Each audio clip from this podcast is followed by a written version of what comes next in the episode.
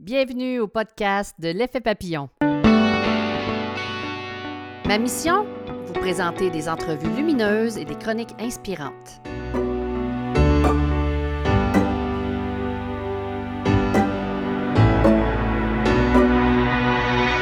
Bonjour, ici Céline Drouin. Dans le podcast numéro 25, je vous propose une entrevue avec David Bernard sur comment tirer l'amour. Alors voilà, c'est parti.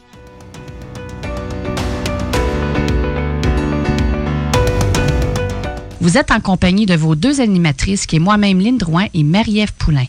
Aujourd'hui, nous vous présentons une entrevue avec le célèbre et non moindre David Bernard, qui est coach, conférencier, euh, animateur et auteur de plusieurs livres, dont Ralentir pour réussir, euh, L'amour sex ship. En tout cas, je vais vous en parler un petit peu plus tard tout à l'heure. Et aussi, il, fait, il fait plusieurs conférences. Alors, Marie-Ève, comment tu vas ce matin?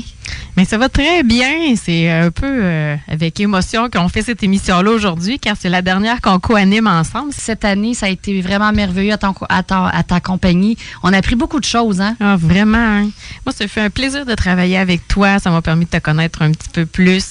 Euh, je suis heureuse aussi d'avoir contribué à travers les émissions à mieux faire connaître le mieux-être, différents sujets, les activités qui étaient en, cours. on a eu des invités en art. On a passé des super bons moments avec l'émotion où on a appris beaucoup sur plusieurs sujets, mais ce fut surtout, comme tu viens de dire, une belle expérience et un grand dépassement personnel pour moi parce que toi aussi, on, ni l'une ni l'autre, on pensait faire ça un jour dans la vie de la radio et. Mm.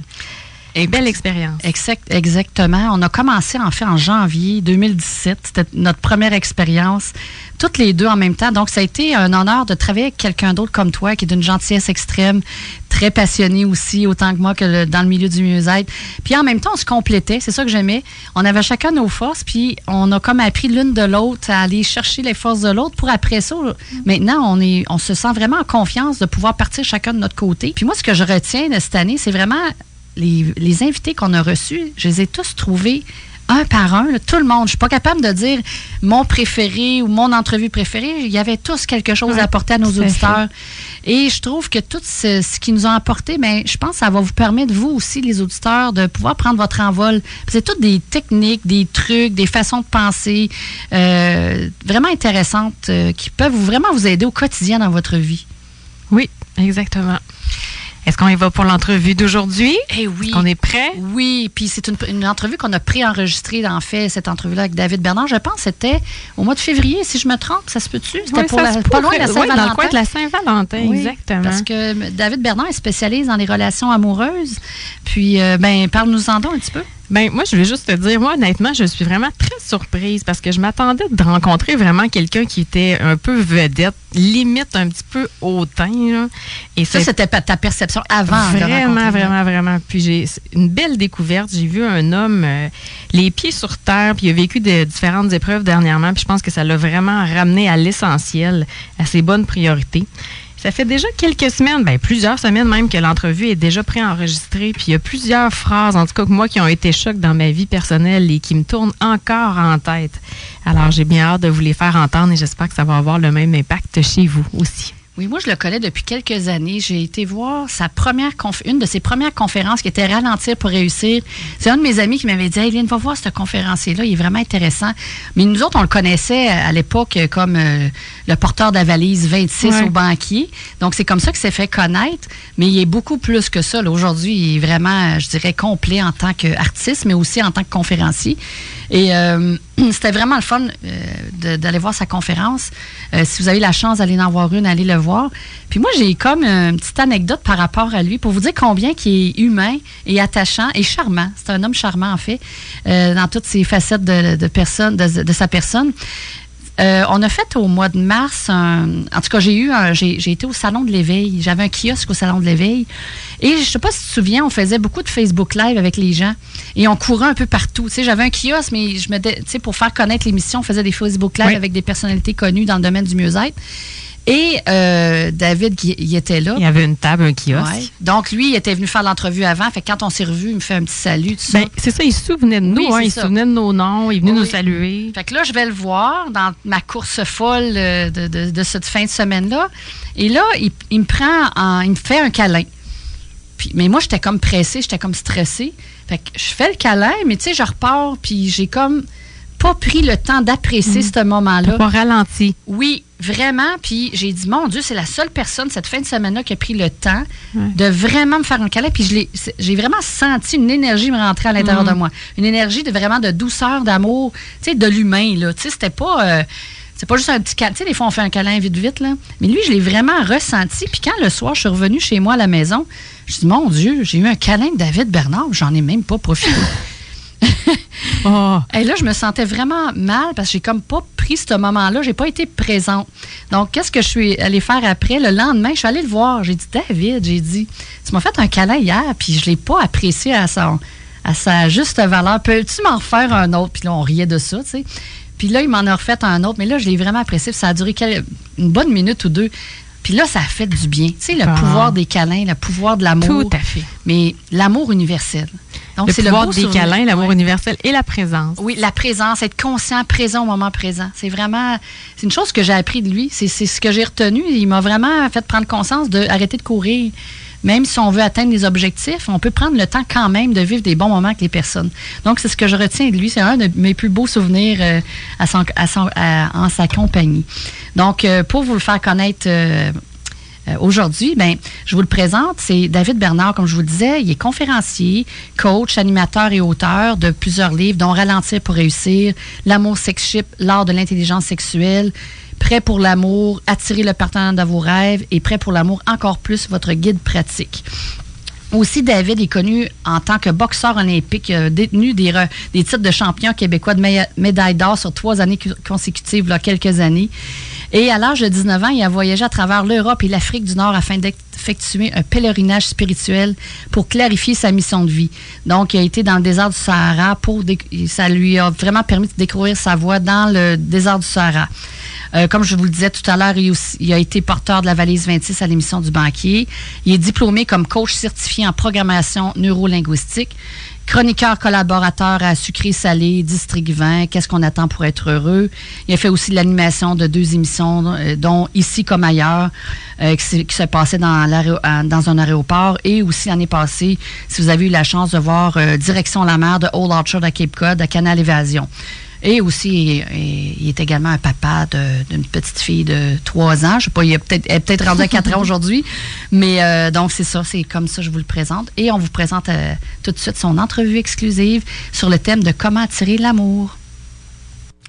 Bonjour David, bienvenue. Salut. Ça va bien? Ben oui. Oui, oui. Content d'être là. Oui. Nous Euh, aussi, on est contents. Mais tout le monde est content. Oui, oui. Bon, ben. Euh, depuis plusieurs années, tu as vraiment su te démarquer en tant que conférencier, animateur et tout ça. Donc, euh, mais avant tout ça, on aimerait connaître euh, qui était le jeune garçon David Bernard, euh, je- l'enfant et l'adolescent. Euh, à quoi il rêvait? Qu'est-ce qu'il faisait? Il rêvait pas grand-chose.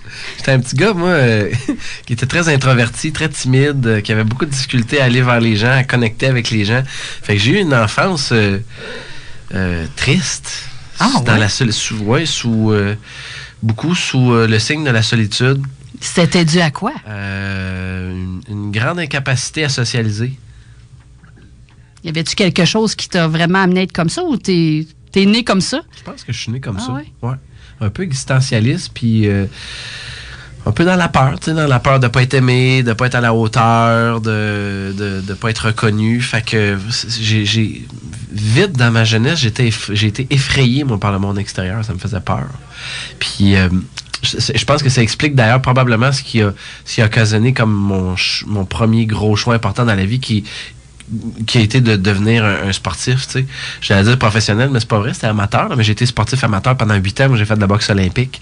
Puis je vois vraiment un lien là où est-ce que justement je me sentais effrayé puis menacé dans la vie, fait que je suis allé me munir d'outils pour être capable de me battre dans la vie. Vers quel âge que t'as Ah, commencé? j'ai commencé euh? très jeune, j'avais euh, euh, quoi, 9 ans, Ah oui? 9-10 ans. J'ai commencé à faire de la boxe olympique, puis j'en ai fait pendant 8 ans. Fait que jusqu'à temps que, que j'arrive là, euh, au cégep. Ça a été, c'était, c'était, c'était, c'était- c'était ça, ma- mon modus operandi, c'était de me battre. Et tu pensais-tu faire ça comme carrière euh, plus tard ou... Je pense que je me suis pas posé la question jusqu'à temps que j'arrive dans, les- dans mes dernières années où je me suis rendu compte que de me faire tapocher, c'était peut-être pas nécessairement mon rêve de vie, mais que ça m'avait amené beaucoup, beaucoup, beaucoup dans ma vie, puis que j'avais plein de gratitude pour ça, mais c'était pas, euh, ça allait pas être un choix de carrière, tu sais. Fait que, à un moment donné, j'ai fait un choix difficile, mais j'ai dit, OK, là, c'est assez, euh, j'ai assez donné pour ça, puis euh, je suis parti dans, un, dans une autre lignée. C'est quoi ton plus beau souvenir quand tu étais jeune, mis à part le fait que tu avais peur, tu devais avoir quand même des beaux souvenirs ou à quoi tu rêvais? Ben, je rêvais surtout, c'est niaiseux, là, mais je rêvais de trouver ma place. Ah. Tu sais, il y a des enfants qui rêvent de devenir pompier ou euh, policier. policier. ou astronaute, mais moi, c'était juste de trouver ma place. Je ne savais pas. Déjà tout petit, tu pensais à des choses comme ça, tu posais des questions comme ça? Oui, déjà très jeune, je me demandais c'est quoi ma place, où est-ce que je fit, euh, qu'est-ce que je suis supposé faire, où est-ce que je suis supposé aller? Très, très jeune, je me rappelle, j'étais petit cul, j'étais un cul, puis j'étais comme, pourquoi je suis ici, qu'est-ce que je suis supposé faire, puis euh, qu'est-ce qui va me permettre d'être bien, parce que j'étais je pense, de nature prédisposée à être plutôt mal moi, dans ma vie. J'étais pas bien dans mes culottes. J'étais, mm. J'ai souvent ressenti dans ma vie un grand mal-être, un grand vide intérieur. Puis c'est, d'ailleurs pour ça que je pense que j'essaie de le combler à travers la psychopop, à travers la psychologie, à travers la croissance personnelle. Essayer de trouver des outils pour apaiser ce, ce vide-là intérieur, pour l'apprivoiser. Fait quand j'étais plus jeune, moi, c'était surtout euh, comment je peux faire pour survivre à travers tout ça? Puis où ma place? Euh, puis, tu sais, qu'est-ce que je vais faire pour être bien? Donc, c'était plus, tu avais plus une vision de combattant. C'est pour ça que. Mais pourquoi la boxe à 9 ans? Qu'est-ce qui t'a attiré vers ça? Encore le hasard je sais pas. Ah non? Je, ben, je crois pas au hasard. Je pense pas que les hasards existent dans la vie. Je pense que souvent, tu es guidé vers un certain chemin. Euh, parfois consciemment, parfois inconsciemment, puis les circonstances ont fait en sorte que je me suis retrouvé à un moment donné dans un club de boxe, puis que j'ai fait Waouh! J'ai mis des gants, puis je me suis mis à tapocher. Ben, en fait, ça, c'est à partir de d'une histoire euh, où, euh, quand j'étais plus jeune, ma mère me répétait tout le temps ça. Elle me disait, David, garde pas ça en dedans. Parce que petite boule deviendra grosse. Tes émotions, si tu gardes en dedans de toi, ils vont prendre la place, puis ils vont prendre la place, puis on ils vont prendre le meilleur de toi. Puis ta noirceur, elle va être comme prédominante. Fait que sors ça, extériorise-le, trouve une manière de le ventiler. Puis moi, parce que j'étais très timide puis très introverti, j'arrivais pas à m'extérioriser puis à verbaliser ma souffrance ou ma colère ou ma frustration ou ma jalousie ou mon envie ou peu importe l'émotion lourde. Fait c'est comme si le jour où je me suis retrouvé à mettre des gants de boxe puis je me suis mis à frapper c'est devenu pour moi comme une espèce de soupape émotionnelle. C'est devenu comme une manière pour moi d'extérioriser ma souffrance. Fait plutôt que de la garder en dedans, je m'apaisais en frappant. Puis ça revient vraiment avec un lien direct avec le sujet que j'ai le plus abordé dans ma carrière comme conférencier, qui est de ralentir. Je pense qu'on a tous ce besoin-là d'envie de ralentir. Puis tu peux le faire de deux manières. Tu peux ralentir dans la conscience, à travers quelque chose qui va être bénéfique pour toi, comme d'aller marcher dans le parc, euh, faire du yoga, respiration, euh, jogging, whatever ce que c'est pour toi. Ou tu peux ralentir d'une manière qui va, qui va te pincer, qui va être qui va te faire du bien sur le coup, qui est dans le plaisir, mais qui, qui va avoir un prix à payer à moyen terme. C'est souvent les compulsions l'excès d'alcool, l'excès de drogue, l'excès de sommeil, le, sexe sans amour, l'achat compulsif de matériel, euh, euh l'excès de nourriture, la cigarette, whatever ce que c'est pour toi. Moi, j'appelle ça des manières de ralentir vite. Fait que c'est comme si, euh, pour moi, la boxe, qui est une soupape émotionnelle, c'était ma manière saine d'extérioriser tout ce qui m'habitait puis qui me permet de ça me permettait de ralentir puis d'être zen puis d'être calme, tu sais, ça m'apaisait. Fait que c'est devenu littéralement comme une drogue pour moi pendant huit ans. C'est pour ça d'ailleurs que j'ai fait 33 combats, puis j'ai eu trois défaites, 30 victoires, une bonne fiche, tu sais, c'était comme... J'étais très dévoué à mon sport parce que c'était comme... C'était une alternative pour moi. Plutôt que de devenir un bum, je suis devenu un sportif, tu sais. Puis aujourd'hui, euh, qu'est-ce que tu fais pour justement ralentir euh, comme Qu'est-ce que tu fais comme activité? tu veux-tu dans la compulsion ou tu veux dans la conscience? Parce qu'il y a des deux bords. Il y a des deux On bords. Veut les deux. Il y a des deux. Ah OK. Ben moi, je suis un gars fondamentalement de party, fait que j'aime ça faire la fête. Euh, fait que, tu sais, euh, tout ce qui peut être relié au party, j'aime ça. Je suis un tannant de, nature, je suis un tannant sage, on s'entend, je suis pas excessif, là, mais je peux être un petit peu tannant, lever le coude, tout ça. Euh, j'aime ça, le week-end, je me, me gêne pas pour prendre mon verre de vin ou quelques verres de vin. Euh, ceci dit, ce qui m'aide le plus à ralentir en ce moment, c'est ainsi, c'est beaucoup la contemplation. La contemplation par exemple, mettons, je m'en à Québec, j'étais dans ma voiture, je passais vraiment du temps à voir la beauté autour voir la beauté dans la neige, dans les arbres, pour me ramener vraiment dans, dans le moment, voir la beauté, faire comme voir, ok, tout est parfait en ce moment si je me donne la peine de le voir. Puis à partir du moment où je suis dans la contemplation, c'est comme si ça descend, c'est comme si la pression sort, l'alignement se, se renforcit, puis tout devient plus clair. Fait que, avant, je m'imposais des pratiques, puis je pense que ces pratiques-là spirituelles sont non seulement importantes, mais ultra efficaces, comme par exemple la méditation ou le yoga, euh, ou ne serait-ce que juste la respiration profonde. Sauf que des fois, ça m'arrive dans ma vie de, de m'éloigner un peu du feu de camp, puis d'aller dans le bois, puis il fait noir, puis il fait froid, puis de ralentir vite, là, comme n'importe qui. Fait que je le fais pendant un petit bout, puis pour ça, je vois bien que ça marche pas pendant... ça marche pas pendant trop longtemps, fait que je reviens toujours à ce qui fonctionne pour moi. Fait que j'ai des deux comme tout le monde, finalement. Tout à l'heure, tu disais que tu étais plutôt timide, renfermé, tout ça. À l'adolescence, est-ce que ça fonctionnait bien avec la jante féminine? Pas en tout. ou- non? Ah non, ma vie amoureuse euh, jusqu'à ma vie de jeune adulte a été catastrophique. Là. Hey, tu sais, moi, j'ai eu mon premier rendez-vous avec une fille à mon bal de secondaire 4. Mon bal de finissant de secondaire 4, puis la fille, elle m'a sacré là le soir même parce que je n'étais même pas capable de faire une phrase complète à côté d'elle, j'étais trop gêné. Qui aurait cru? Hein? Ben oui. Fait que, tu sais. fait que, non, moi, ma, ma, ma vie, euh, ma vie amoureuse dans ma jeunesse a été, euh, a été très difficile. Tu me paierais, je voudrais pas la revivre. Vraiment pas. Puis si tu pouvais parler aujourd'hui au petit David qui était enfant, qu'est-ce que tu aurais le goût de lui dire? Ah, je dirais, dude, ça va brasser. C'est vous pas l'air que tu vas pogner des chiennes, tu vas avoir peur, mais accroche-toi, hang in there, parce que en bout de ligne, tout est parfait, puis tout va être bien correct, puis tout va aller parfait. Même quand ça va être tough, tu vas grandir, puis fais confiance, là, t'es protégé. Ça sert à rien de s'en faire finalement. Ah. hein? C'est ça. Je me suis tellement, je m'en suis tellement fait dans la vie pour des patentes que finalement, je m'en suis fait pour rien. là. C'est comme. On dirait qu'à l'autre de ma quarantaine, je suis devenu allergique à ça. Je suis comme, je suis plus capable. Je suis capable. Même 2016, là, ça m'a tellement pété dans la face. C'est comme, ma vie a tellement switché bout pour bout que je suis rendu dans une énergie beaucoup plus d'accueil, puis de lâcher prise, puis de d'accepter ce qui est présenté sur mon chemin, aussi de comprendre a des choses qui sont en mon contrôle que je peux influencer avec mes gestes, mes paroles, mes puis mes pensées, mais qu'il y a aussi bien des affaires que c'est juste ça se produit puis il faut que tu y ailles avec le flow puis tu l'acceptes puis c'est correct, tu sais. Mhm. Puis qu'est-ce qui t'a, mis à part la boxe, qu'est-ce qui t'a, euh, quel autre événement t'ont euh, permis de devenir le, le David adulte? Ou l'homme, l'homme Moi, Ben, je te dirais l'amour de, de mes parents, l'éducation de mes parents.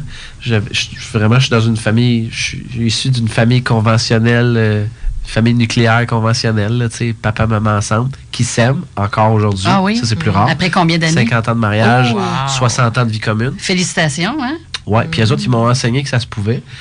Puis euh, à travers beaucoup d'adversités, à travers beaucoup de difficultés, mon père a fait deux faillites, ça a brassé, euh, la maman est à la maison, trois enfants en bas âge, moi j'ai deux frères, on se suit tous d'un an, fait que c'est- c'était intense. Trois garçons à la maison? Ouais. Mhm. Euh, non, un boxeur. Ouais. tu sais, fait que ça brassait solide. Mais mes parents m'ont inculqué des valeurs fondamentales que je considère être des valeurs nobles puis des valeurs de cœur, comme par exemple le courage, le respect, la compassion, la curiosité, l'ouverture, la persévérance. C'est toutes des affaires que je me suis fait enseigner par l'exemple, pas juste par la parole, parce que mon père, mon père c'était vraiment un leader. Il le faisait puis il nous montrait comment le faire. Il nous montrait comment être fort dans la vie, il nous montrait comment s'affirmer, il nous montrait, tu sais, la base. Fait que pour moi, ça a été beaucoup. euh, je suis devenu l'homme que je suis en grande partie de par l'héritage que mes parents m'ont légué, puis ensuite de ça par ce que j'ai décidé d'en faire aussi euh, avec mes décisions personnelles. OK. Je dirais ça. Puis, euh, est-ce que ton, euh, ton voyage, ton pèlerinage spirituel euh, en Europe et en Afrique du Nord, ça a dû aussi influencer beaucoup euh, qui t'es devenu aujourd'hui? Ah oui, là, là, là, tu tombes dans plus la jeune, jeune adulte, fin d'adolescence. Ça a été probablement le moment de ma vie, la période de ma vie qui a le plus marqué la suite. Parce que, tu sais, à 19 ans, justement, je suis parti du cégep, puis j'ai fait, OK, ma vie, c'est n'importe quoi. Ça marche pas pantoute. À la fin du cégep, tu as décidé de partir euh, Ouais. avec ton sac à dos. Ouais, j'avais 19 ans à ce moment-là, j'avais fait trois années de cégep. J'avais même pas encore mon diplôme parce que j'avais passé trois années de ma vie à me péter à la face. Et t'étudiais en quoi? En sciences humaines, profil individu. ça, c'est ça que tu étudies quand tu sais pas ce que tu veux étudier. J'ai étudié sciences humaines, profil individu. J'ai fait trois ans. Euh, puis c'est très, très ironique parce qu'il me manque un cours pour avoir mon diplôme. C'est un cours d'anglais, puis je suis parfaitement bilingue. tu peux voir à quel point je prenais ça au sérieux. moi, je prenais plus au sérieux parce que le cégep, la, vie de party pour moi est arrivée justement après la vie d'athlète. Puis c'est comme si là, il y a un gros relâchement parce que partout où il y a une contraction, il y a une expansion après. Mhm. après la contraction du sport pendant toutes ces années-là, ben, je suis tombé dans une expansion de OK, je réaffirme ou plutôt je redéfinis mon identité. Puis qui je suis, si je suis pas un sportif, je suis qui, tu sais. Puis à ce moment-là de ma vie, j'ai décidé de devenir un gars de party. Fait que pendant les trois années qui ont suivi, ben, j'étais dans les compulsions à côté, puis je faisais le gros party. Puis j'ai passé trois ans de ma vie comme ça engourdi. Jusqu'à ce que j'arrive euh, à la fin de mon cégep, puis que là, je, vis, je commence à vivre des crises relationnelles parce que là, tout mon monde s'en allait. Ils s'étaient trouvé des jobs, ils allaient à l'université, ils se partaient en affaires. Puis moi, j'avais aucune idée de ce que je voulais faire.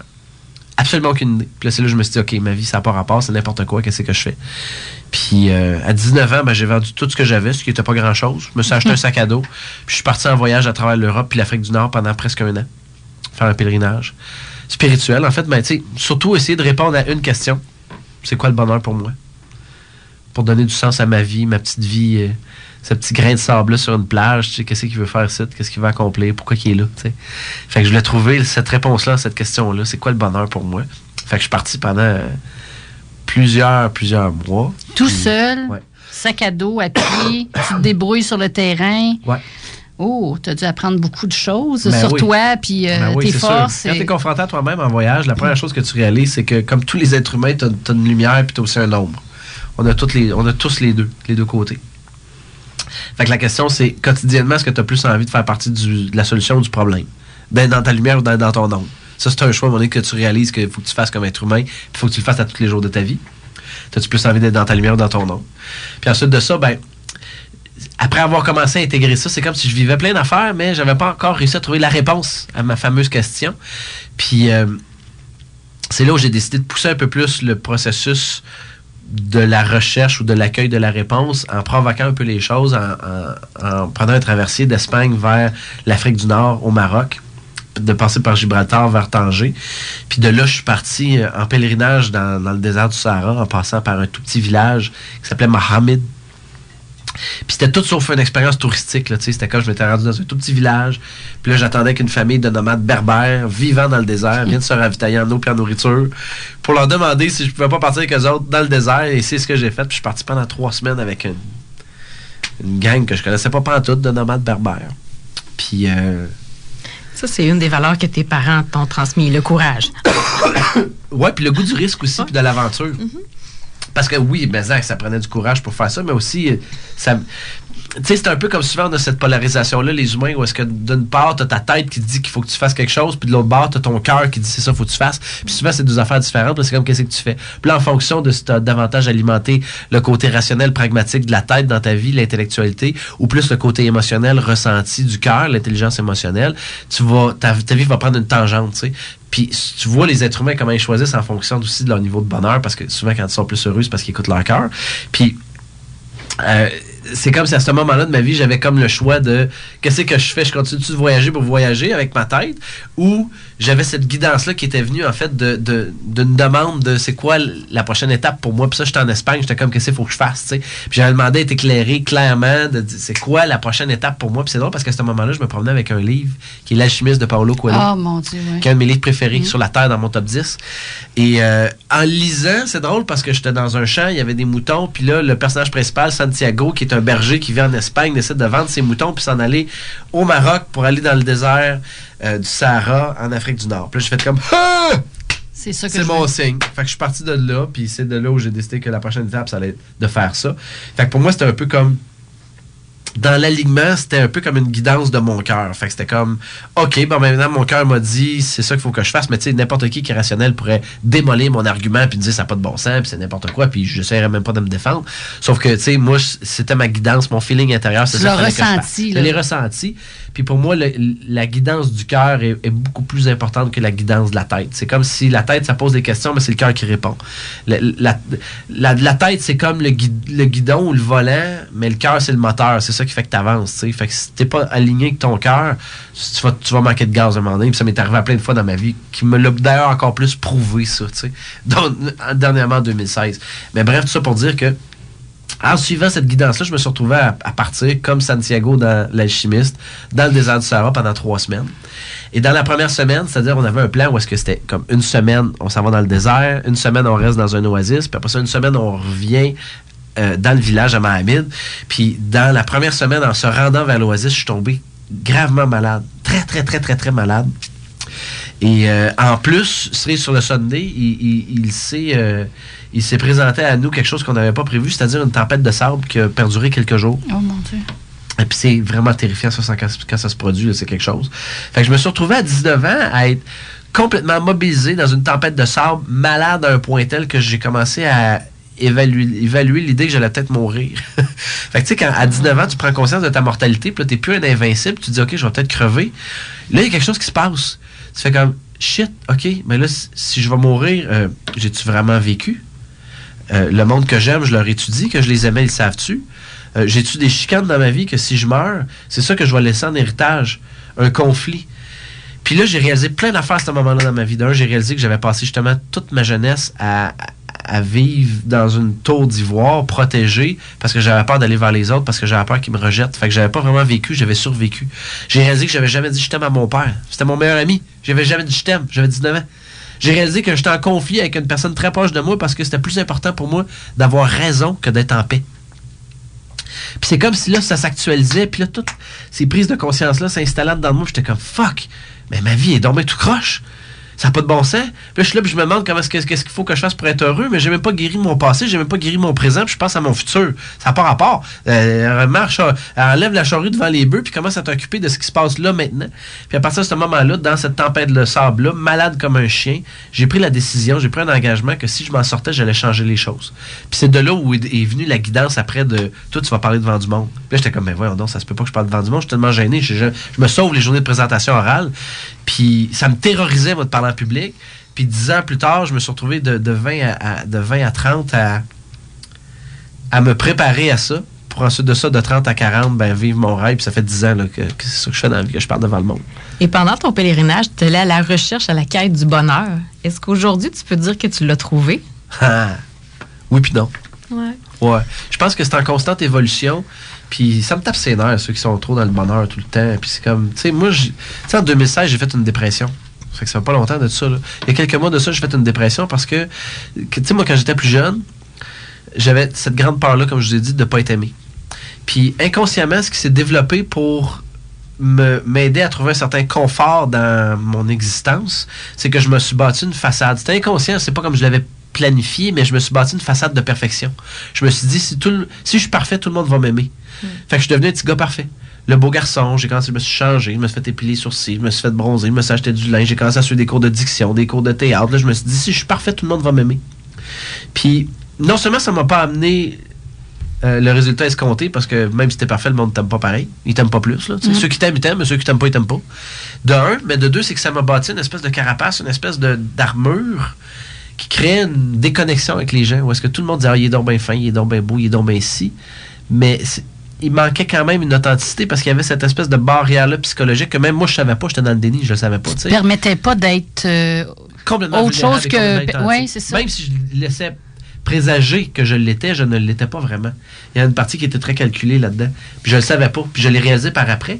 Mais en 2016, ça m'a tout pété dans la face, ça, parce que, ben, d'un, j'étais dans une relation qui était beaucoup basé sur l'apparence et le pareil, qui est un peu plus plastique. Une belle fille, belle petite maison, belle famille, belle, belle, enfant, puis c'est comme, regardez-moi ma petite vie parfaite. Puis je placardais le monde avec les médias sociaux pour leur montrer à quel point j'étais parfait, pour vendre mes livres, puis mes conférences, puis ça, puis ça marchait. Mais c'est quand même facile de tomber là-dedans avec le, monde qu'on vit aujourd'hui. Ben Ce n'est que ça. Ben oui, puis tu sais, la maladie du 21e siècle, c'est le besoin d'attention. Puis tout le monde utilise les médias sociaux maintenant pour aller chercher de l'attention. Tu avais encore besoin de ben cette attention-là. oui, ben oui, puis non seulement ça, je l'utilisais.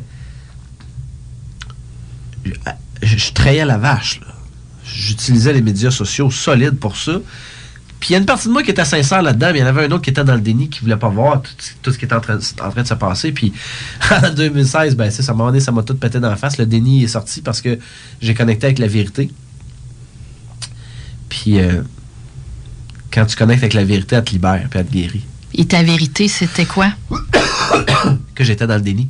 Ah. un déni qui était noble parce que c'était pour protéger ma famille unie. Je voulais, je voulais garder ma famille unie, mais j'étais dans un déni que d'un, j'étais pas avec la bonne personne pour moi, puis c'était en train de me tuer par en dedans. Puis que aussi, j'étais pas congruent dans ma vie en, général parce que je projetais des choses qui n'étaient plus moi. Que j'ai cru qu'ils étaient moi, mais que là, je prenais conscience qu'ils n'étaient pas moi.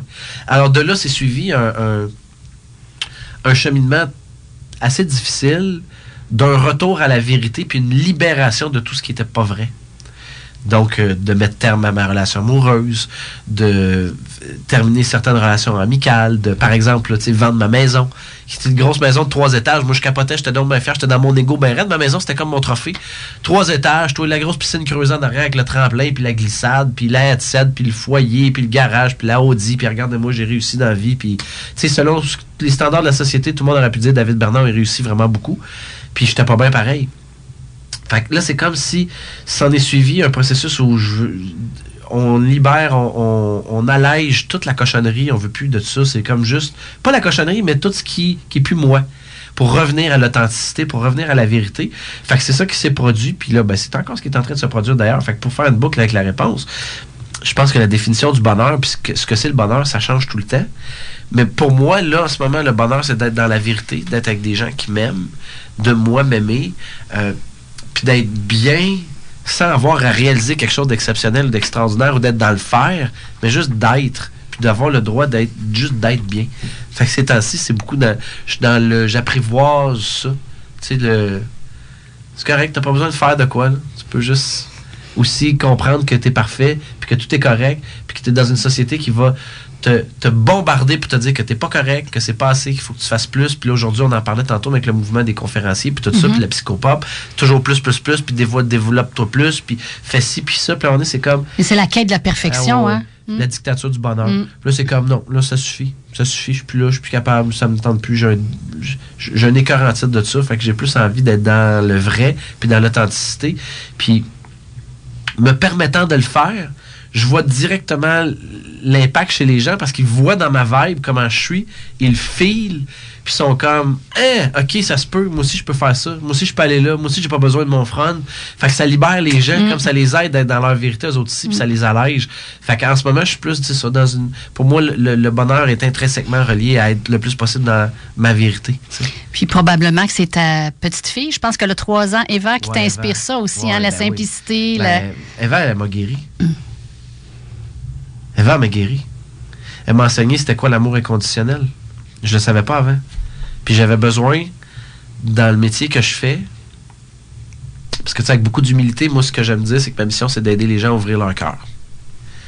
Euh, avec tout ce que ça implique. Puis des fois, ça fait mal avant de, faire du bien. Mm. Puis, euh, moi, l'être qui a le plus ouvert mon cœur, c'est Eva. C'est ma petite fille quand elle est née puis depuis. Parce qu'elle m'a enseigné c'était quoi l'amour inconditionnel? Parce que j'aime beaucoup de gens dans la vie, mais tu les aimes conditionnellement. Parce que s'ils changent ou ils commencent à merder ou à whatever, après un temps, tu peux endurer, mais vient un moment donné où c'est assez, tu sais. Tandis que mon enfant, peu importe ce qu'elle va faire, je vais toujours l'aimer. Fait d'apprendre puis de goûter à ça, l'amour inconditionnel, c'est comme si ça m'a donné un swing pour la suite de OK, d'un, ça renforce mon identité puis mon sens, ma, ma, mission spirituelle de pourquoi je suis ici. Je vais être une meilleure personne pour elle, pour lui montrer l'exemple, pour l'aider à évoluer puis à cheminer comme être humain. Puis aussi parce que c'est comme ce que j'ai vécu avec elle. Je sais qu'il y en a qui l'ont pas vécu, même si ont des enfants ou ils n'ont pas d'enfants, il y en a qui l'ont pas vécu, cette ouverture de cœur-là, qui fait mal, mais qui guérit tellement d'affaires, qui libère de tellement d'affaires. Fait que je me suis un peu investi de cette mission-là de je vais utiliser cette énergie-là pour l'amener chez les gens, puis pour leur faire vivre ça, pour qu'ils comprennent que la vie, c'est peut-être bien plus que ce qu'ils peuvent s'imaginer à plein de niveaux. Mm. Donc, tu as, vraiment eu une belle connexion avec ton enfant. Comme tu disais, c'est pas tous ben les parents qui vivent ça. Ben oui. Euh, donc, euh, qu'est-ce qu'elle t'apprend à tous les jours, à mise à part l'ouverture ah, du cœur? Les petites choses. là. C'est le classique cliché. là. bon, c'est ma, petite fille, d'un, elle, m'amène à être constamment dans le présent. Puis, tu sais, mm. moi, il y en a qui sont plus dans le passé, il y en a qui sont plus dans le futur. Moi, je suis plus dans le futur. Fait que je suis plus un gars qui va, qui va, qui va être anxieux, qui va se stresser de ce qui s'en vient que plutôt de ce qui a été fait. Moi, c'est fait, c'est fait, c'est en arrière, c'est fini, c'est passé. Tu, tu rates ce que tu as raté, tu brasses ce que tu as braillé, puis après ça, on continue, tu sais. Euh, mais souvent, le, futur, quand il est incertain, moi, est très anxiogène pour moi. Puis en sa présence, c'est comme si j'ai appris avec le temps que, dude, le plan, il est parfait. Le plan, il est vraiment parfait. Puis si tu fais juste te plugger dans le moment présent, puis tu vois la perfection dans le moment présent, tu t'apaises là-dedans, le reste va s'ouvrir et se dévoiler à toi en temps et lieu. Puis elle, elle me l'enseigne parce que c'est comme pas, elle se dit pas faut choix dans le présent, elle l'est. Elle y vit. pense pas. C'est ça. Elle vit. Quand elle a une émotion, elle pleure, elle rit, elle chigne, elle pète, elle, elle whatever ce qu'elle a à faire, euh, elle le vit, puis ensuite de ça, elle est rendue ailleurs. tu sais. Fait que c'est comme si il y a quelque chose qui, pour moi, là-dedans, qui était beaucoup dans une contraction, dans une façade de perfection. C'est comme, non, fuck that, là, c'est fini, ça. T'es plus là, là. Là, c'est comme, je suis plus capable de contenir en dedans de moi des frictions, fait que ça sort au fur et à mesure. Je trouve ça tellement libérateur, puis c'est vraiment ma petite fille qui m'a enseigné ça. Fait entre autres, il y a ça.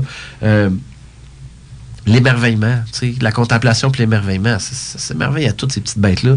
Puis tu réalises que c'est parce que tu es habitué de voir les affaires. Mais quand tu regardes comme si tu regardais pour la première fois, tu fais comme, tu comme un coucher de soleil, un ciel avec des nuages, tu fais comme, waouh, les couleurs qui sortent, c'est donc bien beau, puis tu peux passer trois minutes à juste regarder ça et dire merci.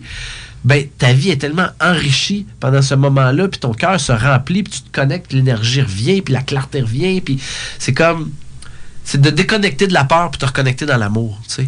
Puis euh, ma fille, c'est ça qu'elle m'enseigne, à être davantage dans la vibration amour. Puis plus que tu es dans la vibration amour, plus que tout se place, puis que c'est facile, puis que la friction s'enlève de ta vie. Parce que, tu sais, si je pousse un peu la réflexion plus loin, moi j'ai cette croyance-là que il y a un plan, on a tout un plan. On a le libre arbitre de le faire ou pas, mais on a tous un plan. Moi j'appelle ça le plan divin. Fait que c'est pas compliqué. Si t'es dedans, t'es bien. Si t'es pas dedans, t'es mal. C'est simple, hein? C'est pas plus compliqué que ça, puis on essaie de se compliquer ça, puis on se donne des cours, puis des formations, puis des conférences, puis des livres, puis ça, c'est pas compliqué. Si t'es pas bien, faut que tu faut que. Tu réalignes. Ça veut dire qu'il y a quelque chose qui a besoin d'être changé. Puis si t'es bien, ben, c'est un bon signe. Si t'es bien sans compulsion, surtout, ça veut dire que ta vie est alignée. Ça Pas veut dire que c'est ça, exactement parce que tu peux aller dans les artifices, puis tu peux t'enivrer, tu peux être dans la compulsion, tu peux t'engourdir. Puis là, tu dis tout va bien, mais en réalité, ça va pas bien. C'est juste que t'es gelé par en dedans, tu sens plus que ça va pas bien. Mm. Fait que ça aussi, c'est un autre aspect à aborder, là, mais Les enfants, ils savent ce- cet, ce- cet Ah enfants, élément-là. Aussitôt qu'ils euh, qu'ils veulent jouer, ils s'amusent. Aussitôt qu'ils sont tannés, ils arrêtent. Ouais. C'est aussi simple que ça. Ah oui. On de- moi, ma fille, elle m'a enseigné aussi que ce qui est important,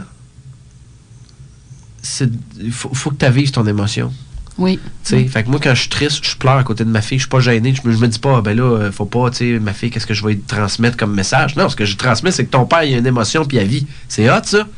Je suis pas tout donner pogné. l'exemple aussi comme tes parents ont fait. C'est ça. Exactement. Ben oui, je veux pas être toute pognée, fait que je veux pas qu'elle soit toute pognée, fait que je montre à, à à- par l'exemple, mais c'est elle qui va le montrer, fait que je vais juste continuer à faire en fait ce qu'elle elle me montre, parce que souvent ce qui arrive, c'est que les, les enfants commencent à copier les parents en vieillissant à partir de 3 ans, puis c'est comme s'ils désapprennent la vérité, Mm.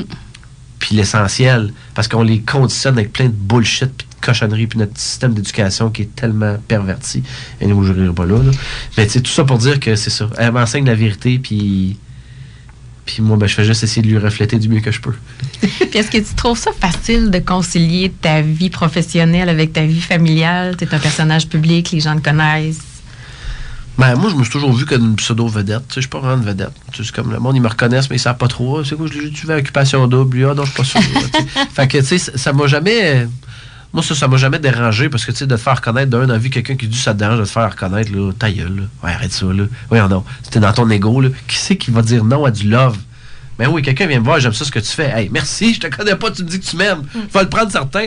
Quelqu'un qui dit que ça lui dérange, là, il est épais, là. Excuse-moi, je suis dans le jugement un peu, là, je suis brutal, mais tu sais, c'est comme si tu veux pas te faire déranger, sors pas de chez vous, là. Tu sais, si une figure publique. Fait que tu sais, moi, comme j'ai toujours été entre les deux, je me fais juste reconnaître des fois un peu, puis quand ça arrive, c'est toujours très agréable. Fait que tu sais, comment je gère ma vie personnelle et professionnelle? Ben avant, c'était peut-être plus difficile parce qu'il y avait une incongruence entre les deux, tu sais. Mais j'en étais même pas conscient parce que j'étais dans le déni. Sauf que là, aujourd'hui, maintenant que je le sais, je suis plus capable de nourrir cette incongruence-là. Fait que cette façade-là, elle n'existe plus.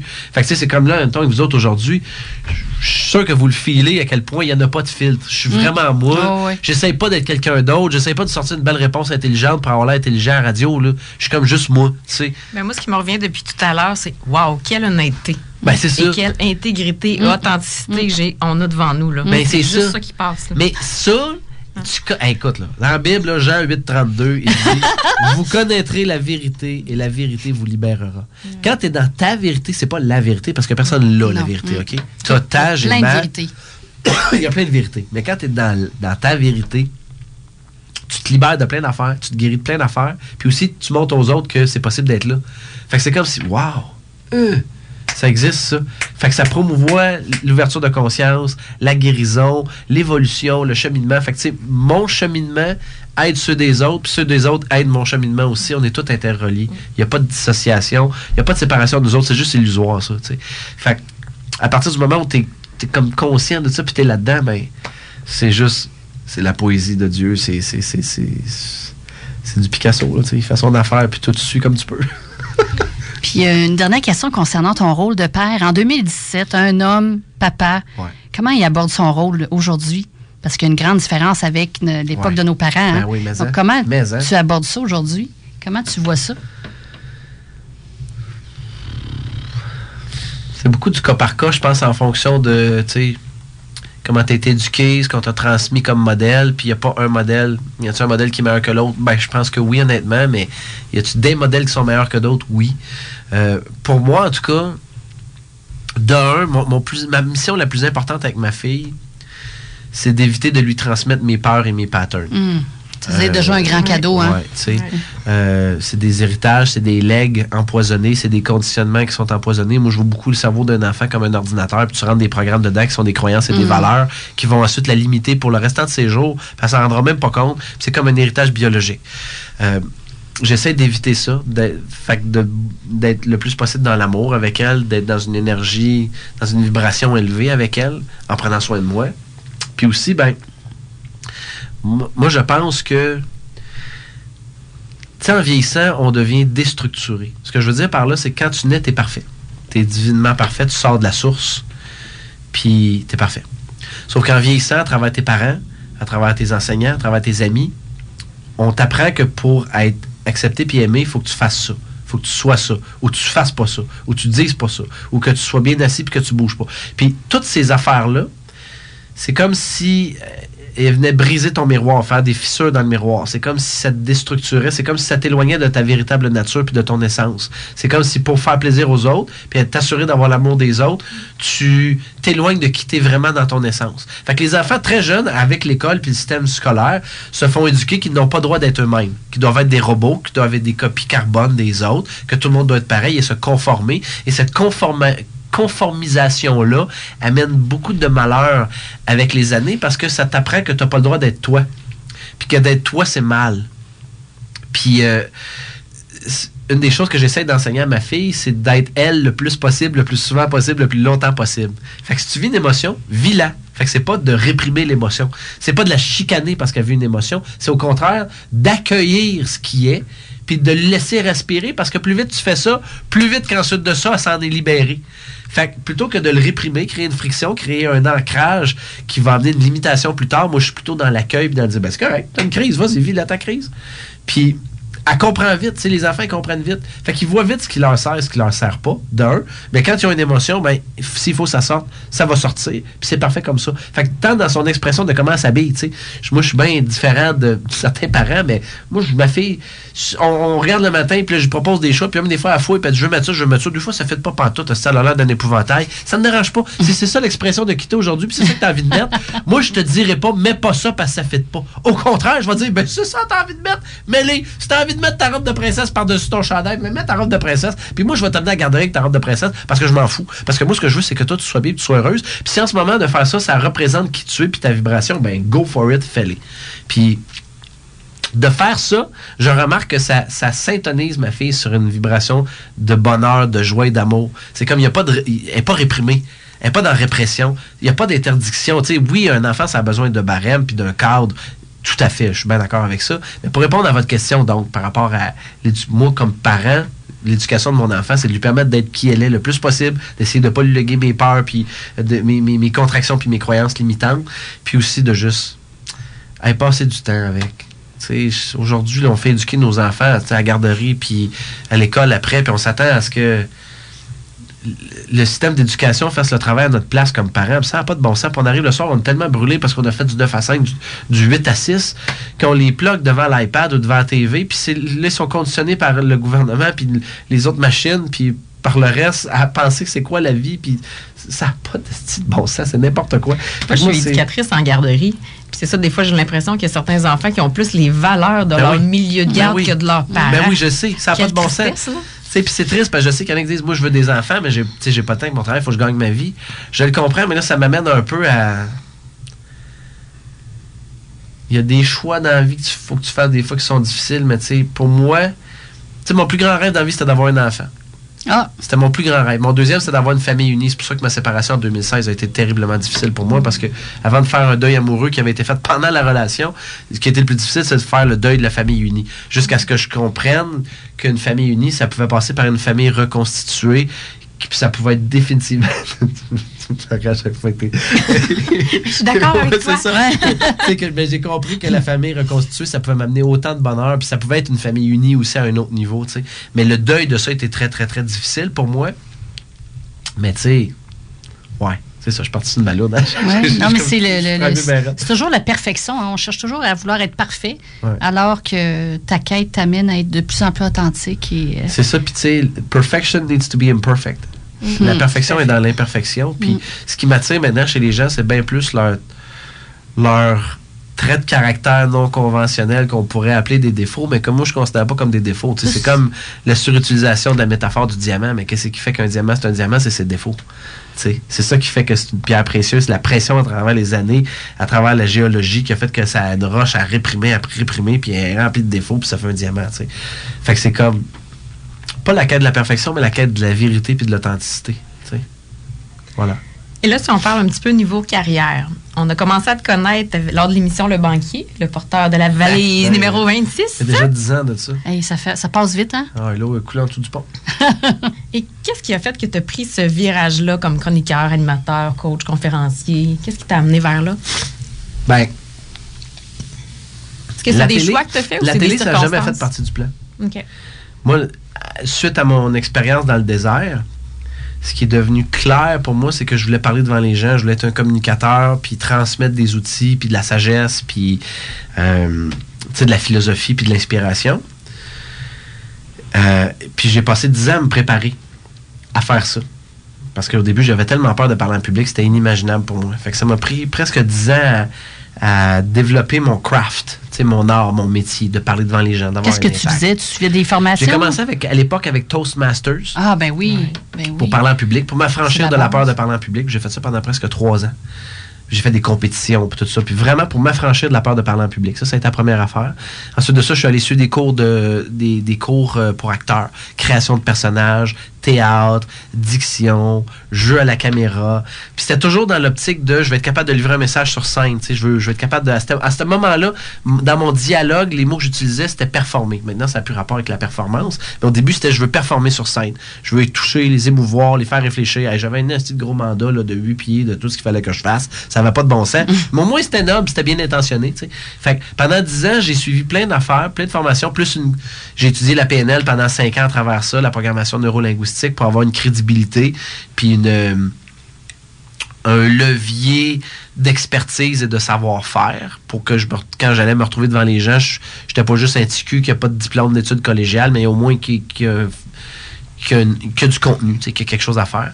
Fait que ça m'a pris quasiment 10 ans, puis à un moment donné, à, à ce moment-là, en même temps, je travaillais comme mannequin à temps partiel. Je faisais de la photo. Puis je me suis retrouvé à passer une audition pour un show qui s'en venait au Québec, qui était une franchise d'un show américain qui s'appelait Deal or No Deal. J'avais jamais entendu parler de ça. Je suis arrivé là-bas, ils m'ont mis une valise dans les mains, ils m'ont dit parle un petit peu de toi, qu'est-ce que tu fais dans la vie? Puis là, j'aurais dit, je suis conférencier, mais à ce moment-là, j'étais conférencier, mais j'avais jamais. J'avais jamais donné une conférence de ma vie, mais j'étais conférencier dans le sens que j'avais un site internet. euh, j'avais commencé à donner des conférences dans les écoles. J'étais sur le bord de, publier Ralentir pour réussir. J'avançais quand même. Sauf que j'avais jamais. J'avais pas fait ma place encore dans le marché. Puis tu sais, moi, j'ai cette croyance-là que quand l'élève est prêt, le maître apparaît. Mais le maître, c'est pas toujours une personne. Des fois, c'est des événements, des fois, c'est une opportunité, des fois, c'est des circonstances. Puis à ce moment-là, pour moi, le maître, ça a été le banquier parce que ça m'a donné une visibilité énormissime. Du jour au lendemain, je me suis retrouvé à être sur un show qui avait une cote d'écoute de 2 millions de téléspectateurs à chaque dimanche. Fait que même si je faisais juste ouvrir une valise, j'ai été un peu dans les bonnes grâces de Dieu, en ce sens qu'il y a deux, deux porteurs de valises sur les 26 qui ont tiré leur épingle du jeu, soit Marie-Pierre Morin chez les filles, puis moi chez les gars. Mm. Puis moi, j'ai complètement capitalisé là-dessus. Fait qu'on peut dire que c'est des drôles de circonstances, des coïncidences, une synchronicité, la volonté de Dieu, whatever. Mais je me suis retrouvé à avoir plus de visibilité sur le show puis à parler souvent sur le show, puis là, ça a comme généré de l'intérêt, puis là, ben, tranquillement, pas vite, tu te retrouves dans un revers potin, puis là, ben, on parle de toi, puis là, tu fais d'autres shows, puis là, ben, tranquillement, pas vite, on te propose d'autres choses. Puis dix ans plus tard, ben, ça fait dix ans que je fais de la télé à différents niveaux, comme chroniqueur, reporter, animateur. Euh, j'en ai fait, là, tu sais, j'ai toujours eu un petit job quelque part en télé depuis des années. À un moment donné, dans mes années les plus occupées, là, j'étais comme sur quatre shows télé en même temps. Fait que, tu sais, c'est comme c'est venu comme ça, mais l'objectif premier a toujours été le même. Moi, je voulais parler devant le monde. Je voulais devenir conférencier. Tony Robbins, c'était mon modèle. C'était mon héros. Euh, tu l'aimes ou tu l'aimes pas pour plein de raisons. il est plus grand que nature, il est américain. Puis, ah, ah, ah aujourd'hui, je suis peut-être plus dans cette énergie-là, mais c'est quand même le gars qui m'a inspiré le rêve initial. Puis, euh, la télé a comme permis, puis a comme propulsé le rêve de parler, finalement, puis de communiquer. Voilà. Hmm. As-tu d'autres rêves? Parce que tu quand même assez complet, là. Qu'est-ce qui s'en vient? À quoi David rêve? Mais tu disais que tu étais pas mal dans le moment présent, mais ah des, mais des fois, on a un petit rêve euh, qui ben, reste euh, de côté. En ce moment, là, c'est comme j'ai renoué avec l'amour. Fait que je suis en train de. en ce moment même, je suis en train de, de vivre une relation amoureuse qui me fait bien triper. Fait que mon rêve, c'est juste d'être dans le moment présent, de vivre ça. C'est doux, c'est simple, c'est le fun. Fait que je savoure ça. Euh, le voyage a toujours fait partie de ma vie. C'est sûr que ça a changé avec les années parce qu'avant, je partais au moins deux, trois fois par année pendant un mois. Je, voyageais beaucoup. Puis là, ben, avec un enfant, ça change un peu la donne. Encore plus quand tu es monoparental, parce que tu l'as une semaine sur deux, fait que là, c'est plus compliqué. Fait en ce moment, ma définition du voyage a un petit peu changé, sauf que ça change pas que ça fait partie de mes rêves. C'est comme euh, dans mon bucket list, cette année, je suis en train pour euh, le mois d'octobre de me prévoir un voyage à Cape Town, en Afrique du Sud, parce que j'ai toujours rêvé, depuis que je suis tout jeune, de plonger avec les requins blancs. Ah dans une cage. Pourquoi les requins? Les requins? Parce que je suis terrorisé par les requins. Depuis que j'ai vu Jazz dans le terroir, ah, j'ai affronté ma peur. Fait que je vais aller, je vais aller plonger avec les grands requins blancs à Cape Town. Puis en même temps, vais profiter de la place parce que c'est une ville extraordinaire puis exceptionnelle. Puis peut-être faire un safari et tout ça. Fait que ça, c'est comme, euh, c'est comme un de mes rêves pour 2017, admettons. Un beau projet. Ouais. Hmm. ouais. Et qu'est-ce qui, qu'est-ce qui a fait que tu es devenu un un spécialiste de l'amour ou euh, tu as écrit des livres sur le ben, sujet? je ne l'avais pas tout en amour, c'est pour ça. Ben oui, moi, le préambule de tous mes livres, c'est que j'écris pour m'auto-coacher. C'est Ralentir pour réussir, mon premier livre qui date de plus que 10 ans. Je l'ai écrit à l'époque pour avoir une carrière, de la crédibilité puis de l'abondance. Puis comme de fait, deux ans plus tard, ce livre-là m'a apporté une carrière, de la crédibilité puis de l'abondance. Fait que suite à ça, je me suis dit, OK, fait que là, j'ai ma vie professionnelle qui marche, mais j'aimerais ça avoir une vie amoureuse qui fonctionne aussi. Et de là, j'ai écrit L'amour sex ship, ça m'a apporté l'amour, sauf que le livre a été écrit sur. C'est un très bon livre, mais qui a été écrit sur des fondations un peu chambranlantes intérieures, pour bien des raisons. J'entrerai pas là-dedans. Mais ça m'a apporté des relations, mais pas celles que je voulais vraiment. Et de, et de là, en fait, j'ai écrit le troisième, Prêt pour l'amour, puis le quatrième après la, ma dernière rupture.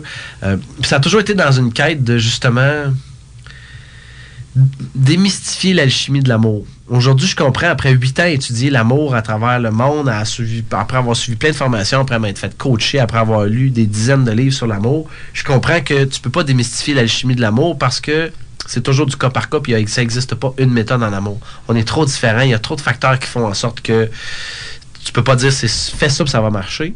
Ceci dit, il y a des pistes que quand tu suis, ça va augmenter tes chances radicalement puis exponentiellement d'avoir du succès en amour. Fait que moi j'ai été un petit peu comme un chercheur pour essayer de comprendre puis de démystifier qu'est-ce qui fait que ça fonctionne en amour, puis qu'est-ce qui fait que ça chie, qu'est-ce qui fait que tu te sabotes ou que ça lève pas ton gâteau. Puis après huit ans, ben, j'ai essayé d'en synthétiser le plus possible de connaissances générales puis de sagesse entre guillemets pour en venir à trois livres plus tard à dire que je, ne sais pas si je suis un spécialiste de l'amour, mais en tout cas, une chose certaine, c'est que je peux t'en parler pendant des heures et des heures et des heures, puis que je coach des clients régulièrement, quasi à chaque semaine, qui ont des problématiques amoureuses à régler, soit parce qu'ils sont célibataires, soit parce qu'ils sont en couple. Puis euh, mon taux de réussite est, très impressionnant. Je, j'ai pas été nécessairement le meilleur dans ma propre vie. J'ai été un peu un cordonnier mal chaussé. Mm. Euh, puis ça m'a fait beaucoup grandir, mais ceci dit, à un moment donné, j'ai compris que, tu sais, souvent les meilleurs coachs dans la Ligue nationale, ils patinent même pas. Mais ils gèrent des équipes de mm. centaines de millions de dollars. Puis ça m'a fait comprendre que, OK, je t'ai peut-être eu de la, de la misère un peu dans ta vie à certains moments, mais tu as vraiment une expertise là-dedans, puis tu as une perspective, puis tu es bon pour aider les gens qui ont de la misère en amour. À attirer l'amour ou à faire la paix avec eux-mêmes ou à guérir ou à préparer le terrain. Fait que c'est comme. Est-ce que je suis un spécialiste de l'amour? Je ne sais pas, mais euh, je, je- je- je me débrouille. J'ai de quoi dire. Je pense que j'ai de quoi dire.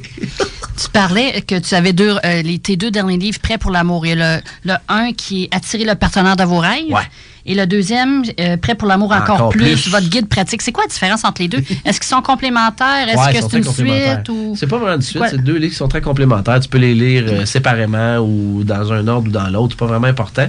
Je pense que la plus grande différence, c'est que euh, le premier Prêt pour l'amour, attirer le partenaire de vos rêves, c'est vraiment comme une méthode. C'est-à-dire que j'ai synthétisé mes huit années d'études sur l'amour, ce qui fait que ça fonctionne. Je l'ai synthétisé en une méthode qui, je le dis avec beaucoup d'humilité, n'est pas sans faille. Sauf que c'est une méthode générale pour t'aider à te préparer qui est basée sur deux grands axes, soit l'être et le faire.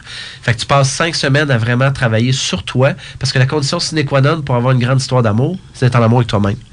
Fait que pendant les cinq premières semaines, faut que tu fasses le deuil d'essayer d'attirer l'amour dans ta vie, puis plutôt que tu t'ouvres à l'idée de retomber en amour avec toi, puis de développer une relation avec toi. Fait que ça, ça implique d'accepter ton statut de célibataire, de faire la paix avec, de guérir les blessures de ton passé, de comprendre, de gagner en clarté pour comprendre ce que tu veux vraiment, euh, de te libérer de toutes tes programmations, puis de tous les ancrages de ton passé qui te nuisent, puis qui te limitent aujourd'hui parce que tu penses que l'amour est de telle, telle manière, ou que les hommes sont de telle, telle manière, ou que les femmes sont comme ça, ou whatever, tu sais.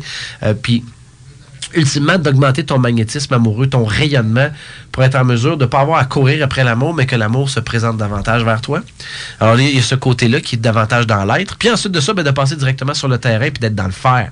Comment te libérer de la peur du rejet, comment aborder une personne, comment avoir une conversation intelligente, intéressante et authentique avec une personne, comment faire en sorte que cette conversation-là passe à un premier rendez-vous, euh, comment faire en sorte que ce premier rendez-vous-là connecte puis soit, tu sais, dans une, dans une énergie qui va promouvoir si, si c'est l- l- la lignée que ça doit prendre, que ça s'en aille vers une relation. Fait que donc, bref, Prêt pour l'amour, le premier, c'est plus comme une méthode. Puis le deuxième, Prêt pour l'amour, ben, c'est comme si, après ma séparation, tout ce que j'avais pas dit sur l'amour, je me suis dit, OK, là, j'ai 40 ans, je suis monoparental. euh, Qu'est-ce que j'ai envie de me dire? C'est quoi mes peurs? C'est quoi mes craintes? C'est quoi mes incertitudes par rapport à l'amour? Fait que j'ai comme tout mis ce que j'avais envie de sortir par rapport à l'amour en trois thématiques simples, soit au début d'une relation, en, fait- avant la relation, au début, puis pendant la relation. Puis je l'ai fait d'une manière très simple où est-ce que tu as un sujet trois pages. Fait que ça va très vite. Un sujet trois pages, c'est drôle, c'est c'est ludique, c'est léger, c'est fait pour t'amener du concret sur le terrain, mais aussi pour te faire rire puis te réconcilier avec l'amour. Voilà. Moi, j'ai lu ton, ton, deux, ton premier qui euh, Attirer le partenaire Ah. de votre vie. Je suis déjà en couple. Oui. Mais je l'ai trouvé le fun parce que des fois, c'est c'est des petits trucs pour, atti- pour attiser un peu la flamme dans ton couple. Ou même, ça peut nous servir. En tout cas, moi, j'ai remarqué qu'on pouvait s'en servir de ces trucs-là Ben dans oui. la vie professionnelle Mais et hein? des choses comme ça. Fait que c'est pas juste de l'amour, là, c'est de l'amour en, en- au grand V, euh, au grand A, là, tu sais. Ça peut vraiment être utilisé, surtout quand tu arrives sur le terrain, dans tout ce qui est le langage non verbal, de Oui, comprendre comment tu peux connecter bien plus facilement avec quelqu'un quand tu utilises certaines astuces, certains trucs au niveau du langage non verbal qui est ben, prouvé scientifiquement 93% de toute forme de communication. 7% seulement, c'est les mots que tu utilises. 55% c'est ton corps. Puis 38% c'est ta voix. Tu dis, OK, si juste 7% c'est les mots, le charme et la séduction, ça passe à un autre niveau que les mots que tu utilises. Ça passe dans ton énergie, dans ta vibe, dans ton cœur, dans ton corps, dans les mots, que tu- dans les- les- la modulation de ta voix, le débit de ta voix, ton regard, tu sais, ton toucher. Fait à partir du moment où tu comprends ça, tu sais qu'est-ce que tu peux faire ou ce, que- ce qui est préférable d'éviter, tu peux l'utiliser pour charmer les gens en général, pas les séduire, mais les charmer, c'est-à-dire te créer de la sympathie avec les gens, ce qui, fait- ce qui faci- facilite ta vie, Mm. mais aussi dans une relation romantique, d'amplifier la connexion à plein de niveaux. Mm. Ouais. Super. Est-ce que euh, les gens, quand ils viennent te voir, euh, c'est quoi leur préoccupation principale au niveau de l'amour quand ils viennent te voir, quand ils ont lu tes livres et tout ça? Il est où là? le bon? Il se cache où le bon? C'est ça. C'est aussi simple que ça. Ouais, ouais. Il se cache où le bon? Ils sont où les bons gars? Les bonnes, les bonnes, Les euh, bonnes filles, mais surtout les bons ouais. gars. C'est beaucoup plus femmes. les filles qui Ah se ouais. posent ces Ouais. Ils sont où questions-là. les bons gars? Comme s'il y avait une espèce de réserve nationale avec des bons gars dedans. là, ou Narnia ou euh, Neverland avec Peter Pan. là. Comme tous les bons gars étaient dans une réserve clôturée. Là, mais Ils sont Ouais, partout, Je les hein? brasse un peu. Je les brasse un peu dans ce temps-là. Ouais. Ouais. Ils sont partout, hein? Ben, c'est parce que ce qu'ils ont- souvent, ce qu'ils comprennent pas, c'est que c'est pas sont où les bons gars, mais c'est qu'est-ce que tu attends pour donner la bonne personne pour Mm. l'attirer dans ta vie. Oh mon Dieu, oui. Mais après la pause, on va continuer à parler de d'autres sujets sur l'amour. Et nous poursuivons notre fabuleuse entrevue avec notre invité, David Bernard. Alors, David, sur quoi on devrait travailler en premier avant d'entrer dans une relation amoureuse avec quelqu'un? sur sa relation avec soi, Hmm. c'est la base. C'est vraiment la base. faut être Euh, bien avec soi-même? Ben, c'est parce que la plupart des gens qui tombent en relation, euh, en fait, la plupart des gens qui sont célibataires, souvent ressentent un grand vide intérieur puis sont pas bien avec, fait qu'ils veulent essayer de le combler avec une relation.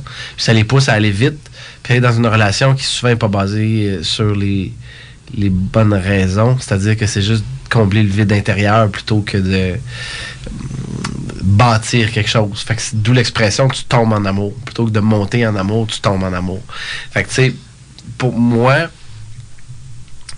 dans ma perception, si tu veux que ça fonctionne en amour, la première chose à faire, c'est faut que tu travailles sur ta relation avec, que tu as avec toi-même. Euh, fait que ça, ce que ça veut dire, c'est comme un peu comme je le disais plus tôt. C'est d'abord et avant tout d'accepter ton statut de célibataire. Arrêter de te battre contre ça. Arrêter de résister à ça. Arrêter de t'objecter à ça puis de, de souffrir parce que justement, c'est pas ce que tu voudrais. En ce moment, si c'est ça que tu vis, c'est parfait. C'est ça, faut que tu vives, sinon tu vivrais d'autres choses. Ça veut dire que tu n'es pas prêt ou la personne qui s'en vient vers toi n'est pas encore prête pour toi. Fait que dans les deux cas, c'est juste que le timing n'est pas là. Fait faut que tu l'acceptes. Fait que en partant, tu as un travail à faire. J'en parle plus en détail dans les livres, là, mais tu as un travail à faire là-dessus. Tu as un travail aussi pour revisiter ton passé. Puis de revisiter les relations brisées de ton passé. Quand je dis relations brisées, c'est tes pannes d'amour. Puis de souvent, quand on pense à nos relations passées, on est, la plupart des gens sont dans une mémoire très sélective où ils vont se rappeler soit du juste du bon ou soit juste de la merde. Puis, la plupart du temps, quand tu dans un cœur brisé, tu te rappelles du pas bon, puis tu te rappelles de ce qui t'a fait souffrir, puis tu es plus dans une énergie où tu vas être soit la victime ou tu vas blâmer l'autre, plutôt que de prendre responsabilité sur ce qui, de ton côté, a fait en sorte que la relation n'a pas fonctionné. Puis c'est l'affaire la plus importante à comprendre pour identifier tes patterns, pour pas les répéter par la suite. Quelle était ta part de responsabilité dans la relation? Qu'est-ce que toi t'as échappé? Qu'est-ce que t'as failli de ton côté qui aurait pu être fait différemment ou mieux fait? Quel est le pattern que tu as répété dans tes dernières relations encore et encore ou la similarité? Puis à partir du moment où tu comprends ça, puis tu le nettoies, que tu dans la vérité, ben là tu mets des bases, puis des bases solides pour ensuite de ça avoir une relation qui va être différente par la suite. Tu parles d'un concept qui est très intéressant dans ton livre, c'est le concept euh, de l'énergie de l'amour, qui a deux grandes énergies, le yin et le yang. Ouais. Qu'est-ce que c'est, comment ça peut influencer nos relations amoureuses, euh, savoir ça? Est Seigneur à tous les niveaux. Euh, tellement- C'est sûr que, bon, OK, je vais essayer d'aller dans le plus simple possible. OK, il existe deux grandes énergies euh, sur la Terre qui sont le yin et le yang. Le yin étant une énergie davantage incarnée par la féminité. C'est la douceur, c'est la flexibilité, c'est l'eau, c'est l'ouverture. Puis de l'autre côté, tu as le yang. Le yang étant davantage la masculinité, la force, le conquérant, le feu, le, celui qui défonce les portes. Euh, avant, il y avait quelques petites exceptions, mais de manière très générale, les femmes étaient la plupart très yin et les hommes étaient davantage très yang. Donc les hommes étaient conquérants, ils allaient séduire les damoiselles, c'était les, ceux qui courtisaient les femmes et les femmes se laissaient courtiser, se laissaient désirer, on les approchait. Euh, avec le mouvement du, l'avènement du mouvement féministe, dans les années 70, puis ce qui s'en est suivi, euh, ça l'a amené une migration dans les énergies. C'est extraordinaire parce que ça l'a ramené la femme dans son pouvoir, ça lui a permis de s'affirmer, ça lui a permis de reprendre position, ça c'est très bien. Par contre, ça l'a amené aussi une conséquence négative.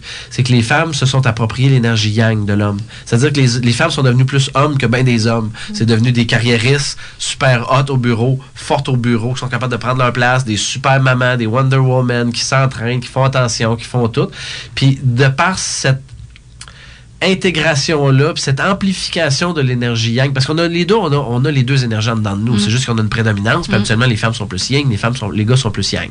Sauf que là, ce qui arrive, c'est qu'il y a beaucoup de femmes qui sont plus yang que bien des gars. Puis parce qu'ils sont dans cette énergie-là de conquérant, ça, ça a créé beaucoup de confusion, puis ça a créé une migration aussi chez les hommes qui sont allés du côté yin, pour justement s'adapter au niveau inconscient. Alors, tu as vu l'avènement de certains mouvements comme les métrosexuels, les Uber sexuels, où est-ce que les hommes font plus attention à leur apparence, puis ils sont plus coquets, puis ils font plus attention à comment ils sont habillés, puis comment ils se rasent, puis ils se font épiler, puis etc. Puis, avec les années, ça a créé comme un fossé. comme un clivage où est-ce que les femmes sont plus hommes que les hommes, les hommes sont rendus plus femmes que les femmes, c'est rendu des hommes roses, faut qu'ils parlent, qu'ils communiquent. Puis là, les femmes, elles veulent se faire séduire et charmer par un, conquérant puis un chevalier. Puis le gars, il arrive, puis il est craintif, puis il sait pas trop, puis il parle de ses émotions. fait que là, il y a une espèce de, de, dualité, de polarisation qui est là, qui fait que ça marche plus. Et euh, donc, en partant, c'est de comprendre, pour la plupart des gens, est-ce que tu es davantage dans une énergie qui prédisposée, prédisposée avec ton sexe? T'es-tu plus, une fille dans le yang ou dans le yin? Théoriquement, tu serais être un peu plus dans le yin, puis les gars dans le yang. Euh, puis il y a plusieurs choses que tu peux faire pour amplifier cette énergie-là chez toi, tant chez les gars que chez les filles. Puis ça, c'est de le comprendre. Parce que si tu le comprends pas, tu vas toujours avoir un petit peu plus de difficultés que les autres en relation amoureuse parce que ton énergie n'est pas prédisposée à faciliter l'amour. Si c'était une femme dans le yang. Ceci dit, là, c'est là où est-ce que les femmes carriéristes montez pas sur vos grands chevaux. Ceci dit, tu peux être très yang au bureau puis dans ta vie en général. La question, c'est pas là. La question, c'est quand tu arrives chez vous, dans ta maison, commenter avec ton homme.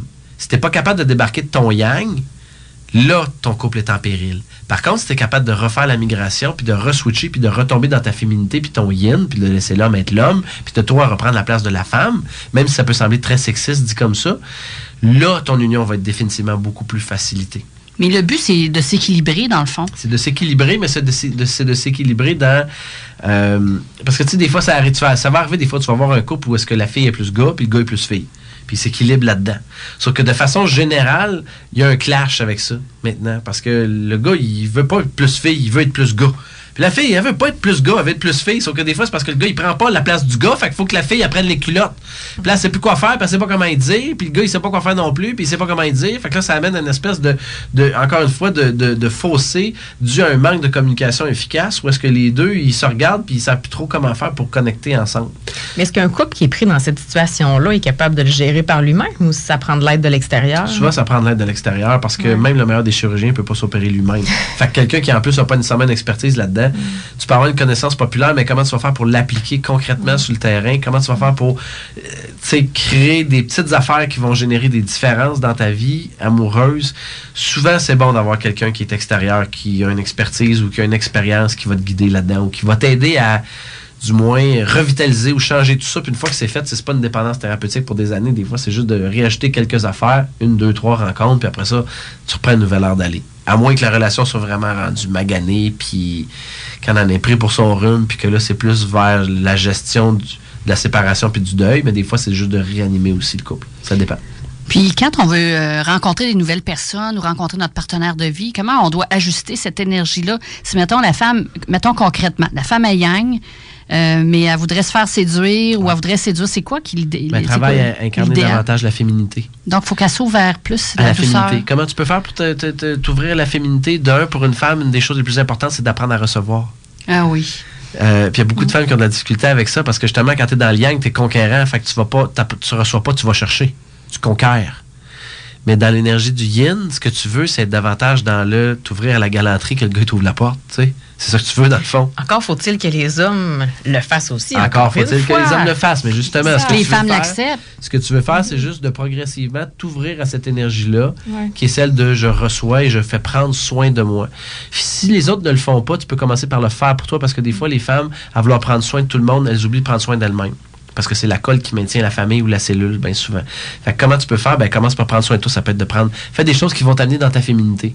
Euh, ça peut être de prendre un bain chaud. Ça peut être d'écouter de la musique. Ça peut être de, te mettre en pitch puis d'écouter un film de filles. Peu importe ce que c'est, utilise manger de la crème glacée. Utilise ce qui va fonctionner pour toi pour te ramener dans ta féminité.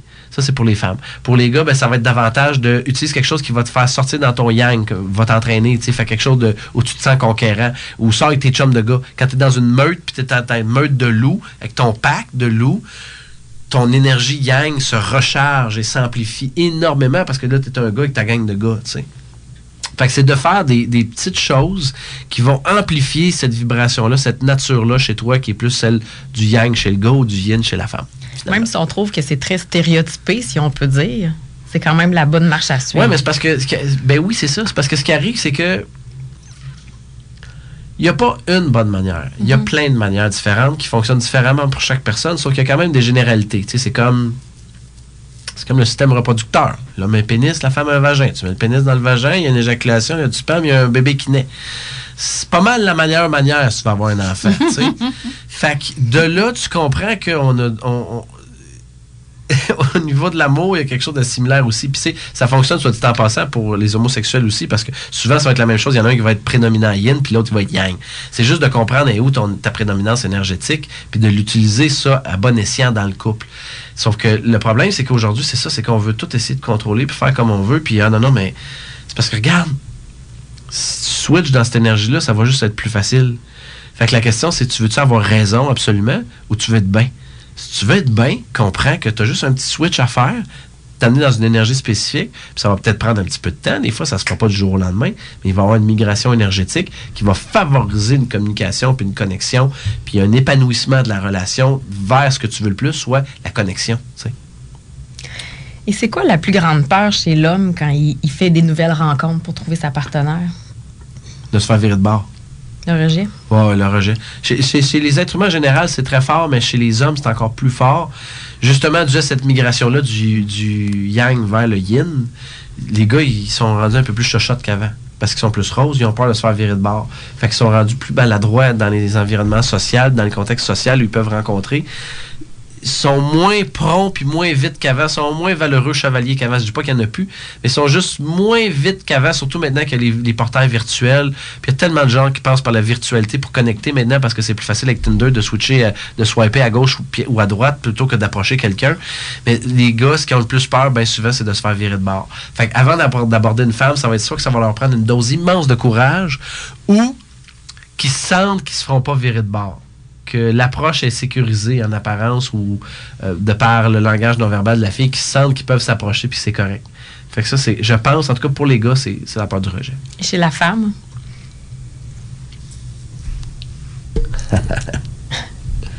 Moment de silence.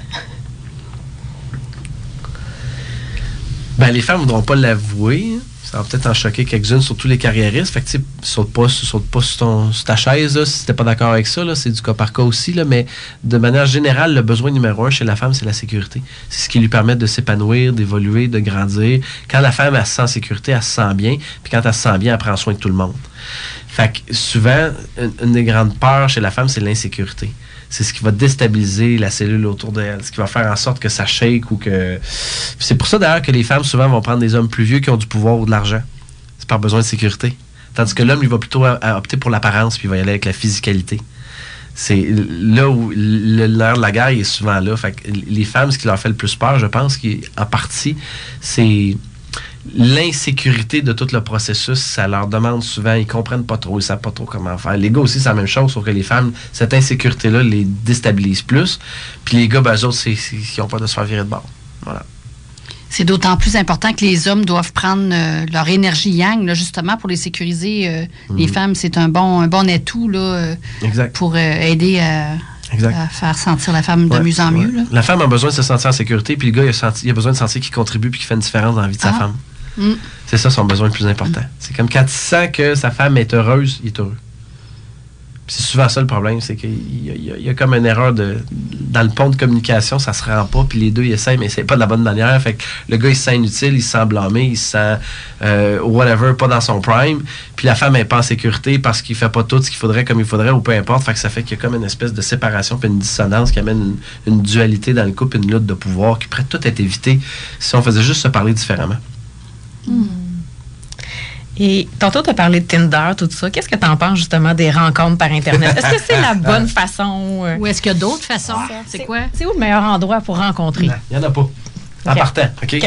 Il n'y en a pas de meilleur endroit pour rencontrer parce que moi, toutes les relations marquantes amoureuses de ma vie que j'ai eues, là, les meilleurs ont jamais été prévus, puis ça a été dans des endroits complètement inattendus ou inappropriés. Ou, il y, a le, le magazine GQ, il y a trois ans de ça, qui ont fait une étude avec 5000 couples, 10 000 personnes, puis essayer de comprendre c'était où le meilleur endroit pour rencontrer le bon. Puis ils se sont mis à ressasser ces 5000 couples-là.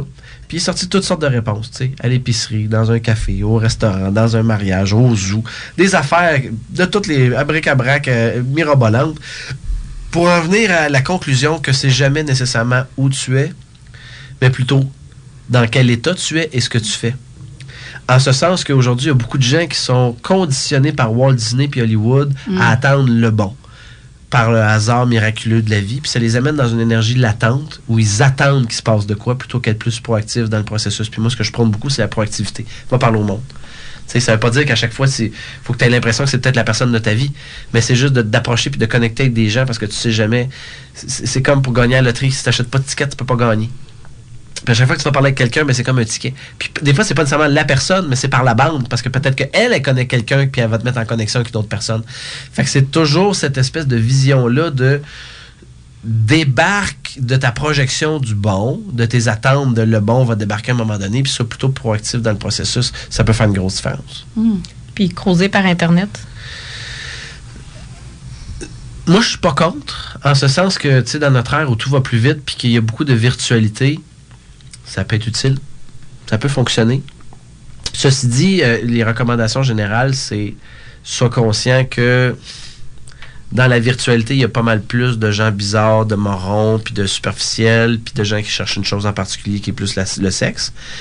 Euh, et aussi, comme guideline générale, essaie de privilégier le plus rapidement possible, si tu sens un semblant de connexion, de possibilité de connexion, essaie de privilégier le plus rapidement possible le, le vrai, en vrai. En vrai, je veux dire face à face. Le réel. Ouais, va, va prendre un café, va prendre une marche. Puis tu sais, les gens font toujours la même erreur. là. On est encore pogné dans ce vieux paradigme-là d'on va aller souper au restaurant, c'est comme une date. Comme, hey dude, arrête, là, tu mets ça trop compliqué. On dirait les Jeux Olympiques, que c'est une fois par quatre ans, puis si tu manques ton coup de deux secondes, si tu perds la médaille. Eh, c'est bien trop compliqué pour rien. Ça peut être juste de dire, on va-tu prendre une marche ou on va-tu quelque part, puis tu passes 20 minutes, 15 minutes avec la personne, puis tu vois vite s'il y a une Mm. connexion, puis là, après ça, tu peux dire, on va-tu prendre un café ou on va-tu souper ensemble après, ou on fait une activité. Mais d'abord et avant tout, de juste mettre le terrain pour connecter avec le plus de gens possible, puis de voir s'il y a une possibilité, s'il y, a- y a un futur, là, finalement. Puis habituellement, on le sait assez rapidement. hein. Euh, quand on rencontre la personne, là, ça nous donne une bonne idée. là. Mais c'est pas tout le monde qui, qui a le même rythme là-dessus. La, la règle d'or, c'est trois rencontres. Ah, Ça peut, être, ça peut être conclu après trois secondes, après trois minutes, après trois heures ou après trois rencontres. on laisse une chance. Si tu le sens, Mm. si en dedans de toi, après la rencontre, tu te dis Ah, il y a de quoi, je sais pas quoi, mais il y a de quoi, je, je vais le revoir. Si tu dis Ah non, ça, c'est de la merde, ben non, ben. euh, On se force pas. Là. non, non, charme-toi pas. Tu sais, sauf que ça se peut que ça dure. Tu sais, des fois, il y y, a certaines personnes qui sont par timidité, par gêne, parce qu'ils sont introvertis, ils ont de la difficulté à s'ouvrir un peu, il faut que tu les apprivoises. Puis quand tu les apprivoises, tu fais comme Waouh, son- elle est donc meilleure de cette personne-là, sauf que sur le coup, tu l'avais pas vu, tu l'avais pas senti, tu l'avais pas remarqué. Fait si tu sens qu'il y a le moindrement de connexion, sois patient. Puis la règle d'or, c'est de une à trois rencontres. Après trois rencontres, si c'est pas rien passé, là, puis tu le sens pas, puis ça, tu le sentiras jamais, ça marchera pas. Voilà. Tu parlais aussi dans ton livre que les gens doivent avoir le courage d'exprimer euh, leurs besoins. Euh, puis dans ton livre, tu parles ça dans, en termes de concept, les deal break- breakers puis les must. Ouais. Est-ce que tu peux nous en parler? Ben oui, absolument. Ça, c'est si vous retenez rien de la discussion d'aujourd'hui, rappelez-vous, ne serait-ce que juste de ça. Je pense que quand tu es célibataire, c'est une des affaires qui peut t'épargner le plus de crises puis de souffrances dans la vie parce que, tu sais, on court tellement après l'amour qu'on est prêt à accepter à peu près n'importe quoi juste pour réussir à connecter un peu. Puis euh, souvent, on oublie ce qui est vraiment important pour nous, puis ça amène des crises, puis bien de la douleur, puis bien du mélodrame par après à moyen long terme. Euh, ce que je veux dire par là, c'est que oui, tu sais, quand tu cherches l'amour, tu devrais toujours avoir une idée. Il y en a que c'est très spécifique, il y en a que c'est très vague, puis on peut aller dans les deux conversations par rapport à ce qui est mieux ou pas. Mais tu sais, il est suggéré d'avoir une idée quand même assez précise de ce que tu veux avoir dans la vie, tant au niveau euh, physique que spirituel, que émotionnel, qu'au niveau des hobbies, qu'au niveau du travail, qu'au niveau de la famille, qu'au niveau sexuel. Qu'est-ce que je veux avoir idéalement? Sauf que ça, c'est un peu ce qu'on appelle une liste d'épicerie. C'est, très difficile d'avoir tous ces critères-là chez une seule personne. Ça se peut pas parce que ça implique qu'elle est parfaite, donc que toi, tu dois être parfait. Puis ça prend deux personnes, ça les mobilise dans une espèce de cadre parfait crispé qui se peut pas. Par contre, outre ça, c'est que souvent, dans tous tes critères que tu as, il y en a quelques-uns qui vont être très, très, très, très, très importants pour toi, qui vont être non négociables. Ceux-là, on les appelle les must et les deal breakers. Les must étant ce que tu veux absolument avoir en relation, puis les deal breakers étant ce que tu veux absolument pas avoir en relation. Je te donner un exemple de ça. Euh, T'es célibataire, puis là, tu rencontres Christian Grey. Puis là, Christian Grey, il est beau, il est chaud, il est pas millionnaire, il est trillionnaire. Il t'amène dans son avion, puis dans son hélicoptère, puis tu capotes bien raide ta vie. Tu dis, aïe, aïe, je tripe. Sauf que là, après quelques rencontres, il t'annonce que lui, il veut pas d'enfants, puis toi, tu veux absolument avoir des enfants dans la vie. Ça, c'est un deal breaker. C'est un deal breaker en ce sens que toi, tu veux des enfants, puis lui, il en veut pas. Fait que tu peux rentrer dans le syndrome de la belle et la bête, en ce sens que tu vas dire, avec mon amour, il va changer. Oh mon Dieu. Puis il y en a plein là, qui rentrent là-dedans. Mm. Je vais l'aimer tellement, il va changer, il va Ça en marche vouloir. pas. Mm. Sauf que ce qui arrive, c'est que tu bâtis une relation sur une fausse vérité, une demi-vérité qui est illusoire, qui est dans le déni. De, il va en vouloir à un moment donné, même s'il t'a dit qu'il en veut pas. Puis là, tu te retrouves trois ans plus tard, puis là, vous commencez à avoir des luttes de pouvoir puis des chicanes, parce que là, tu- là, ça commence à pousser. L'horloge biologique fait son tic-tac. Là, tu dis, chérie, je suis prêt à avoir des enfants. Mais il dit, ben, je te dis, j'en voulais pas. Oh non, mais là, là voyons, puis ben, là, vous vous déchirez. Fait que les musts et les deal breakers, ce que tu veux absolument avoir, ce que tu veux absolument pas avoir, souvent, ça se calcule sur les doigts d'une seule main. Ça, faut que tu le saches. Tu sais, ça peut être de la cigarette. Il y en a pour qui euh, fumer la cigarette, c'est un deal breaker. Ouais, ça peut être la personne la plus extraordinaire au monde, mais si elle fume, je veux plus rien savoir. Ben, si tu le sais, au début, tu peux te dire, ah, elle est tellement le fun, puis je suis tellement bien avec, c'est pas grave, tu sais. Elle va se, elle va se brosser les dents, puis tout ça. Puis au début, tu es capable de te convaincre toi-même que c'est pas si grave que ça. Le problème, c'est que c'est pour toi, fondamentalement, dans tes valeurs, c'est contre toi, puis quitter. Fait que ce qui va arriver, c'est qu'après une couple de mois, la loi de la familiarité va embarquer. C'est-à-dire que peu importe, la loi de la, la- la familiarité, ce que ça veut dire, c'est que peu importe si ce soit un objet ou une personne, quand tu es proche de cette affaire-là pendant un petit bout de temps, tu finis par t'habituer et le prendre pour acquis. Fait quand la loi de la familiarité embarque, ce qui se produit, c'est que là, ben, chasse le naturel, il va revenir au galop. Et donc, quand il revient au galop, ce qui te gossait au début, qui te gossait plus pendant un bout parce que tu étais dans l'amour romantique à l'eau de rose, recommence à te gosser.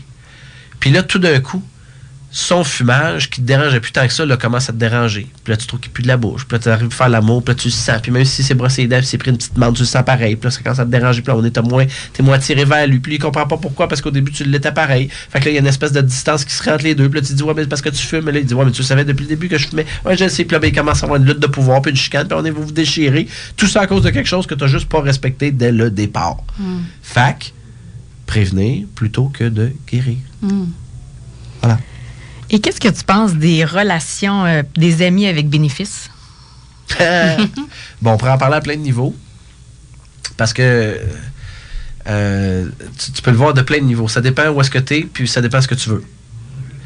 Euh, la chose la plus importante, je pense, à savoir, c'est que malheureusement, excusez-moi les filles, mais il y a un prix plus cher à payer pour les filles que pour les gars. Ça, c'est physiologiquement parlant, en ce sens que quand une femme se retrouve à échanger ses fluides, que ce soit la salive ou autre chose, puis qu'elle se fait pénétrer, même s'il n'y a pas d'orgasme, il y a une très forte dose d'un hormone qui s'appelle l'ocytocine qui est libérée dans son système. L'ocytocine, c'est l'hormone de l'attachement. C'est la même affaire qu'un enfant avec son, une mère avec son enfant. Le problème, c'est que quand un gars et une fille font l'amour, l'ocytocine chez la femme qui est libérée reste dans son système pendant 14 jours, deux semaines. Chez un gars, elle reste pendant 24 à 48 heures. Fait que le gars, lui, après une journée, il est rendu ailleurs, mais la fille, elle se sent encore connectée et attachée au gars pendant deux semaines. Fait qu'on se demande pourquoi les femmes s'atta- s'attachent plus vite. C'est en partie à cause de ça, c'est hormonal. Ça, c'est vraiment physiologique. C'est c'est vraiment C'est physiologique. OK. Fait qu'il y a ce niveau-là. À un autre, dans une autre dimension, il y a aussi le niveau, si tu regardes au niveau spirituel, dépendamment de tes croyances, ben, l'univers a rendu vide. Fait que si tu combles le vide avec une personne qui n'est pas nécessairement symbolique de ce que tu veux dans ta vie, mais qui comble le vide pour le moment, ben, l'univers n'aura pas tendance à combler ce vide-là quelque chose de mieux parce que tu as pris, t'as pris le premier au passage d'un qui est un peu comme un mec croquette. Là, c'est du junk food, c'est du junk sex, c'est une junk relation. Ça fait du bien sur le coup, ça remplit, mais c'est pas vraiment ça. Fait que, tu sais, ça retarde un peu le processus d'attraction, puis en même temps, ça envoie le message que tu es prêt à te contenter de tout ça, même si c'est pas vraiment ça que tu veux, tu sais. Fait que ça ralentit le processus. Ceci dit, ça, c'est du côté négatif, ou, mettons, conséquence. De l'autre côté, des fois, c'est juste ça que tu as besoin dans la vie. De, de, d'assouvir ton besoin physique ou ta pulsion, de connecter avec quelqu'un l'espace d'un moment. Puis si c'est fait aussi dans la vérité, puis le discernement, puis l'amour, je pense que ça peut être aussi très bénéfique puis amener de la guérison. Parce que des fois, il y a des- personnes qui vont être passées sur ton chemin, puis c'est pas pour te permettre de... C'est pas avec eux que tu vas peut-être bâtir ta vie, mais c'est avec eux que tu vas guérir des parties de ta vie pendant l'espace d'une soirée ou d'une journée ou de quelques semaines. Puis ça, ça peut être vraiment très beau. Puis jamais je vais juger ça en disant c'est mal les friends with benefits. Je pense que si tu décides d'aller là, par contre, essaie de le faire dans la conscience. Parce que si c'est friends avec benefits, mais tu ne dis pas la vérité, de toute façon, souvent, ce qui se produit, c'est qu'il y en a un des deux qui finit par développer des sentiments. Mm. Ça, ça arrive un jour ou l'autre. Sauf que si t'es capable d'en parler dans la vérité, ben, tu peux m'en prévenir puis dire, OK, là, ça, ça va trop loin, on est aussi bien de créer une séparation ou de surfer la vague comme tu as envie de la surfer. Là. Je sais toujours, mais euh, ça revient toujours à ça, c'est physiologiquement, les filles, vous êtes défavorisées avec ça parce que vous avez un attachement. Fait que si vous couchez avec le gars, puis couchez avec le gars, puis couchez avec le gars, à un moment donné, vous comprendrez plus rien, mais vous allez être complètement attaché. Il n'y a plus de place pour quelqu'un d'autre. Même si un autre te courtise, tu sens que tu es pris dans ton cœur puis dans ton corps, même si officiellement, il n'y a pas de relation officiellement engagée, toi, tu te sens engagé. Fait que tu perds au change parce que lui, il ne l'est pas, mais toi, tu l'es. Hum. Comment on fait pour savoir euh, si, euh, quand on commence à faire des sorties, euh, puis il y a un gars qui, qui nous plaît, comment on fait que, pour savoir si lui, il est attiré par nous? Je parle en tant que femme. Ben, il y a plusieurs manières de le savoir. D'un, par son langage non verbal, est-ce qu'il te regarde? C'est pas nécessairement juste physique, là. vraiment, il est, il est intéressé à, Ah, à bâtir. Ouais, mais c'est je vais donner plein de- Ouais, plein- plein- d'exemples concrets. Le premier, de par son regard, euh, puis sa, manière de connecter avec toi, tu le sens. Souvent, bien souvent, c'est parce qu'il va t'envoyer des, des, des- des indices. Physiquement, la physicalité. Si ça implique qu'il essaie de jouer une game de, de, de, de, bagarre de pouce avec toi, ou qu'il te donne une petite bine sur l'épaule, ou qu'il y a un contact physique qui essaie de se créer, ça, ça veut dire qu'il essaie de se rapprocher de toi. Si physiquement aussi il se rapproche de toi, tu sais, qu'il est à l'autre bout, où vous avez une conversation, puis là, t'es plus loin, puis hop, au fur et à mesure de la soirée, tu le vois qu'il se rapproche, puis tout le temps de plus proche, il est tout le temps de plus en plus proche de toi, ça veut dire qu'il est intéressé, ça veut dire qu'il veut se rapprocher de toi. Euh, si t'es en conversation avec lui, puis que c'est comme si la conversation a un, un genre de silence, tu sais, où il est- la conversation est terminée, puis qu'il te ramène d'autres choses, il te ramène sur un autre sujet, où il te pose une autre question, où il ramène d'autres informations sur sa vie, c'est un signe qu'il veut pas que ça, ça se termine, qu'il veut l'éterniser, ou qu'il veut que ça perdure, et donc qu'il y a un intérêt pour toi. Et est-ce que la galanterie a encore sa place, justement, dans la Ben oui. période de crouse et même après Ben aussi oui. dans les relations? Ben oui. OK. Ben oui, ben oui, ben oui. Je ne veux même pas dire d'autre chose que ça. Oui. Quand les gars, là, allumés, là. Puis les filles aussi, Tu ouvres la là. porte de la, de la voiture Ben à ta blonde? Ben oui. Ouais, c'est tellement agréable. Ben oui. Tu peux-tu Pourquoi? donner des exemples de galanterie? aux- Pour aux aider les, messieurs- écoutent, les messieurs à, à être plus galants. Qu'est-ce qu'une femme aime recevoir? Ah, à vous de me le dire. Vous êtes, Qu'est-ce que tu fais avec ta blonde de galant? Je pense que d'un, d'abord et avant tout, il y a dans l'énergie, j'essaie de lui faire, de faire en sorte qu'elle se sente femme, même si elle n'a pas besoin de mots pour ça, de par la manière que je la regarde, de par la manière que je lui parle, de par les compliments que je vais lui faire. Je pense que dans la galanterie, il y a un côté compliment. Tu sais, de mademoiselle, puis le côté cour- courtisé, ben, de lui dire que tu la trouves belle, elle s'est mis belle pour toi. Ben, dis, dis, tu l'as remarqué. C'est comme, tu- je le vois. Hey, t'es donc bien belle, tu sais, c'est cool. Puis, spécifiquement, qu'est-ce que tu trouves beau? Pas juste t'es belle. C'est comme, waouh, ce maquillage-là, ce soir, ça te fait tellement bien. Ou ce, ce morceau de vêtement-là, ouais, t'as mis tes nouvelles bottes. Ou, euh, hey, c'est cool ton vernis à ongles. Tu sais, whatever ce que c'est, c'est de lui remarquer que tu, de lui faire remarquer que tu remarques en partant. Euh, deuxièmement, c'est les gestes conventionnels, comme justement d'ouvrir la porte, euh, de, laisser la femme passer en premier. Que si tu marches sur le trottoir, ben, tu te mets du côté du trottoir, puis elle plus du côté vers les, le bâtiment. Euh, de lui ouvrir la porte, la porte des buildings, la porte de la voiture. C'est des petites attentions, comme par exemple. ça va des deux bords. Ma blonde est galante avec moi. On s'assoit dans l'auto, j'ouvre la portière. Puis le temps que je suis rendu l'autre bord, je pars l'auto, puis elle, elle, elle part le siège chauffant. Tu sais. C'est niaiseux, c'est de peser sur un piton. Mais moi, je trouve ça tellement cute. C'est comme, je pense à toi, je veux que tu sois bien, je pars le siège chauffant pour toi. Fait que la galanterie, c'est dans les petits gestes. Puis c'est du cas par cas aussi, parce que ça peut être que, tu sais, euh, toi, euh, ton chum, tu sais qu'il aime un allongé avec un sucre dedans puis un lait, ben la galanterie, ça peut être de lui apporter ça, tu sais, de dire, gars, je veux prendre soin de toi. C'est la des galanterie, attentions, qu'est-ce que- c'est La des galanterie, qu'est-ce que c'est à la base? là? C'est un signe de respect puis aussi un- une démonstration d'amour. C'est comme, gars, je veux te montrer que je t'aime, je veux te montrer que tu es important pour moi, fait que je prends soin de toi à travers des petites attentions qui te facilitent la vie. Fait que ça peut être toutes sortes de choses. Mais après, ma barre, c'est juste d'utiliser son gros bon sens, tu sais, je pense. Puis il y a plein de petites attentions aussi qui font et qui sont gratuites. La plupart sont C'est gratuites. ça. C'est facile, ça ben prend oui. quelques secondes Ben oui. et c'est gratuit. on parle de la galanterie, là, mais c'est comme on peut en parler à plusieurs niveaux, puis j'en parle dans le livre. Premièrement, les gars, là, allumés, là, OK, là, OK, là, à un moment donné, là, on était des gros toffs, puis on faisait... Puis là, c'est qu'après ça, on est devenus des, des, des sensibles, puis des chachottes un peu, puis dans le rose. Là, c'est comme un peu un retour à... Tu peux, tu peux être dans le milieu, tu peux être un peu... Tu peux trouver le juste milieu là-dedans, d'être rose, puis comme parler de tes émotions, puis de communiquer, puis prendre soin de toi physiquement, mais aussi être un gars, puis être un conquérant, puis de, de prendre soin de ta femme, puis de la protéger. Puis la galanterie, c'est d'être le gars qui protège sa femme aussi. Fait que ça, de le comprendre. Les filles aussi, c'est d'apprendre à le recevoir. Quand un gars t'ouvre la porte, ben Christy, laisse-le t'ouvrir la porte. Si c'est niaiseux, là, mais t'as un pot tu t'as de la misère un peu à l'ouvrir, ben donne-y le pot, dis peux-tu m'aider à l'ouvrir, chérie? Même si t'es capable de l'ouvrir, donne-y, demande-y. Il va se sentir homme, il va capoter, puis toi, ben, il va se sentir utile, puis toi, de ton bas, ça t'amène dans ta féminité, puis recevoir. Puis ça peut être tout ça à d'autres niveaux, comme les femmes, les mamans. Mesdames, mesdames, enseignez à vos petits garçons, c'est quoi la galanterie en lui montrant par l'exemple que c'est qu'est-ce que t'attends de lui? Qu'est-ce que tu veux qu'il fasse pour te rendre heureux comme maman? Puis, hey, c'est ton, c'est c'est comme si ton petit garçon, ça devient ton garde du corps. Puis, il prend soin de toi. Puis, il y a des attentions pour toi. Comment tu penses que ça, il va l'utiliser plus tard avec sa blonde? Il l'a appris avec sa mère, tu sais. Ça commence jeune, ça, d'enseigner ça aux gens. Puis, la même affaire que les pères. Montrez par l'exemple à vos enfants comment prendre soin d'une femme avec la mère ou avec la blonde.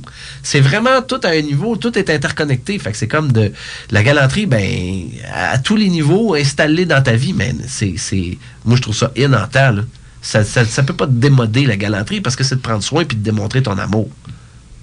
Et c'est David Bernard qui le dit. Avec conviction. Yes! Merci. Rebonjour et nous voilà à notre dernier segment de notre émission avec notre invité David Bernard et cette fois-ci, on lui présente une série de questions en rafale. Alors David, tu es prêt pour les questions en rafale? Certainement. Alors, on a le goût de te poser les mêmes questions que tu poses dans, le, dans ton livre. Alors, quelle est la première chose que tu fais en te levant le matin? ça dépend. Ça dépend. Je suis seul. Disons en euh, couple. ouais. Euh, je commence bien la journée, mettons. Ou, euh, c'est quoi la première chose que je fais le matin? J'essaie de sourire. C'est déjà bien. Oui, c'est la première fois que je fais. J'essaie de sourire le matin. À toi ou à ton amoureuse? À moi. Hmm. À moi. Mm-hmm. Le reste, ça vient tout seul après. Mm. Une autre question de ton livre. Tu vas au cinéma, tu vas voir quel film, euh, quel type de film? Est-ce que c'est un film d'action, horreur, comédie ou amour? science-fiction. Action, science-fiction, OK. On aimerait ça savoir, ce que tu es plus du style blonde, rousse, noire, brune? Blonde. Blonde. Euh, tu es pris sur une île déserte et euh, pendant un an, tu ne peux pas amener, tu ne peux qu'amener trois albums de musique. Ça serait lesquels? Oh, c'est trop dur, ça. Mais c'est les questions de ton livre, David. Je le sais. Mais c'est tough, là. C'est comme ça serait des questions en développement. Euh, Au moins un. Mais j'amènerais du Pink Floyd, c'est sûr. Genre Division Bell. Euh, peut-être Jimmy. Jimi Hendrix un album, euh, genre peut-être Tupac ou euh, Notorious B.I.G. Euh, quelle est la chose dans ta vie qui te fait ressentir le plus de gratitude? Ma fille. À quoi ressemble ta journée idéale? je me réveille, je fais l'amour. je déjeune, je, fais l'amour. Non, non, mais tu sais, je me réveille, je fais l'amour, je déjeune, je me prends un bon café, c'est relax. Euh, 10 heures, la journée commence, puis ça va être soit conférence ou déplacement ou écriture ou coaching. Euh, puis après-midi, que je termine pas trop tard, là, tu sais, 3h30, 4h, avec ma chérie, puis un petit souper ensemble. Petite soirée relax, écouter un film peut-être. La simplicité encore. Ouais, moi, ma vie, le bonheur pour moi, c'est pas des affaires compliquées, c'est des petites affaires de plus en plus. C'est juste d'être collé, euh, d'être collé sur ma chérie, puis ou, euh, sur ma fille, puis de, vivre des moments spéciaux avec eux autres. Qu'est-ce qui te plaît le plus chez une femme, puis qu'est-ce qui te turn off complètement? La connexion de l'esprit. C'est ce qui me turn le plus on, c'est-à-dire notre capacité à connecter à un autre niveau que la superficialité. Euh, ça, ça m'allume beaucoup, beaucoup. Fait que, sais, ne serait-ce que juste au début, initialement, dans son regard, c'est le regard allumé, que quand tu, parles, tu sens qu'elle fait pas juste t'écouter faire une accusé-réception, mais que ça processe, que ça rentre, puis qu'il y a quoi qui va sortir de ça quand on va, quand on va dialoguer, tu sais. Euh, ça, ça m'allume beaucoup, beaucoup. Une fille qui est bien dans, dans, sa peau, sais, pour moi, c'est très important. J'ai vu, j'ai vu tous les angles de ça, puis c'est comme faut que tu assumes. Là. Assume ton corps, assume-toi, assume quitter. Là. Si pas, si t'assumes pas ça, tu te connais pas bien, tu t'assumes pas, là, ça peut pas marcher de deux. Puis ce qui me turn off, ben.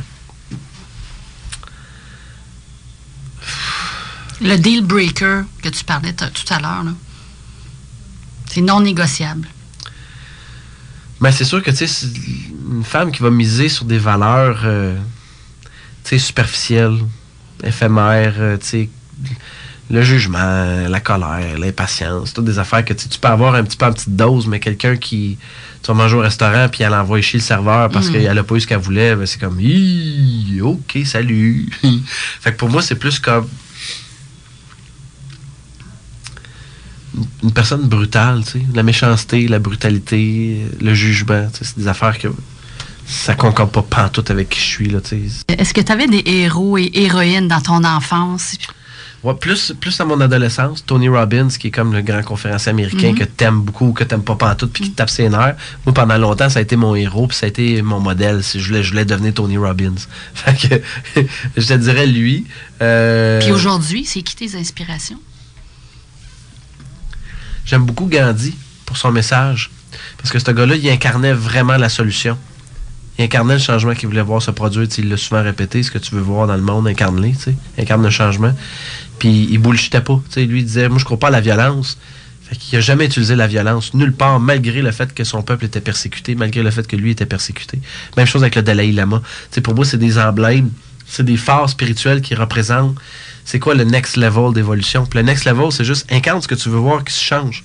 Si tu veux voir plus d'amour, sois plus dans l'amour. Si tu veux voir plus d'affirmation ou de vérité, ben affirme ta vérité. tu sais. Fait pour moi, c'est comme des leaders comme ça, des leaders spirituels comme ça, c'est c'est pas mal mes modèles, mais tu sais, comme justement Gandhi puis le Dalai Lama, c'est c'est deux.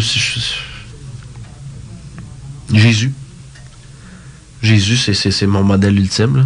Moi, je me réfère tout le temps à ça, je me dis que c'est qu'il ferait. Mm. Autre, autre qu'il ait existé ou pas, si tu la vérité ou pas, puis on peut en parler longtemps. Peu importe là, la religion et ouais, tout.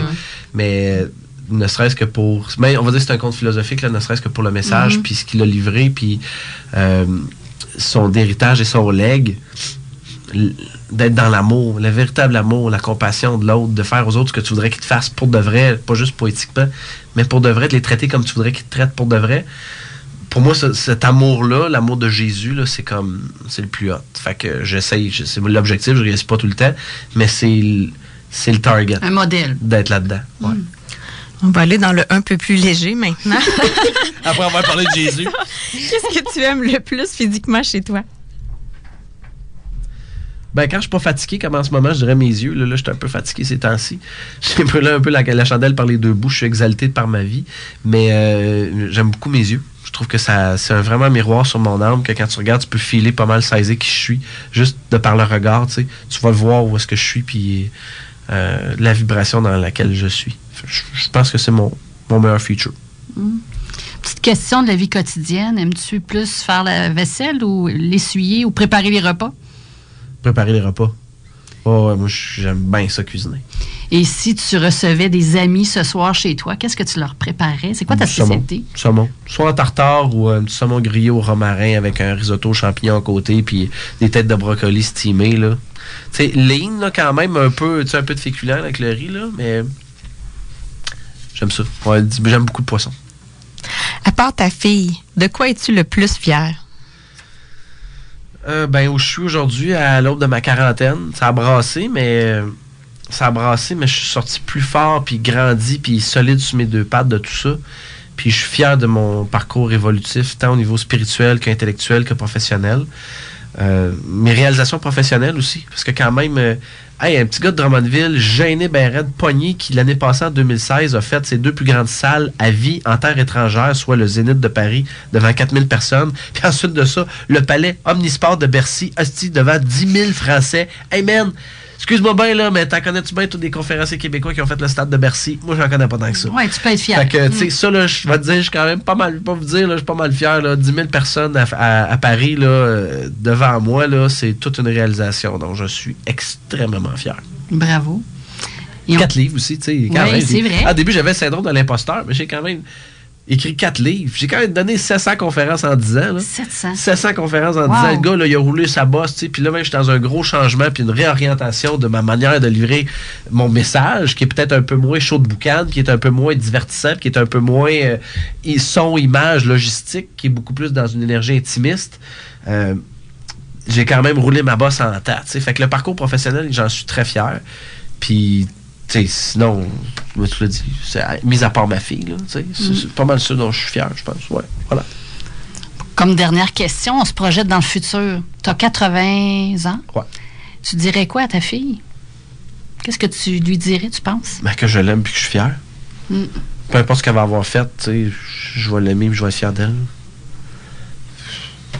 Fait que, tu sais, de toute façon, rendu à 90, je vais, rendu à 80, je vais, ça va faire 40 ans, fait que ma fille va être rendue à 43, fait qu'elle va avoir mon âge, fait qu'elle va en avoir déjà pas mal vécu, il va y avoir de l'eau qui va couler en dessous du pont, fait que ça va être comme, fille, j'ai plus besoin de rien t'enseigner. Ce que t'as à faire, tu le fais ou tu le fais pas, tu le sais, tu le sais pas. Mais moi, je t'aime, je suis fier de toi. Mm. That's it. Wow. Merci. Un gros merci pour ta générosité de ton temps. En plus, tu étais enrhumé, tu n'étais pas dans les conditions physiques idéales. Mais mon cœur était là. Oui, ben on l'a senti. hein. Mm. C'était vraiment une belle entrevue. Merci beaucoup. Bienvenue, ça me fait Merci plaisir. beaucoup. Bienvenue, les filles. Alors, voici la fin de l'entrevue avec David Bernard. Si jamais vous voulez avoir plus de détails, je vous invite à aller visiter son site Internet à l'adresse www.davidbernard.ca ou encore à le suivre sur sa page Facebook. Lynn, on a un concours pour la dernière émission, un beau prix à faire tirer aux auditeurs. Oui, un prix euh, qui a été offert par les maisons d'édition Un Monde différent, qui, qui a publié le livre de David Bernard, Prêt pour l'amour encore plus, votre guide pratique.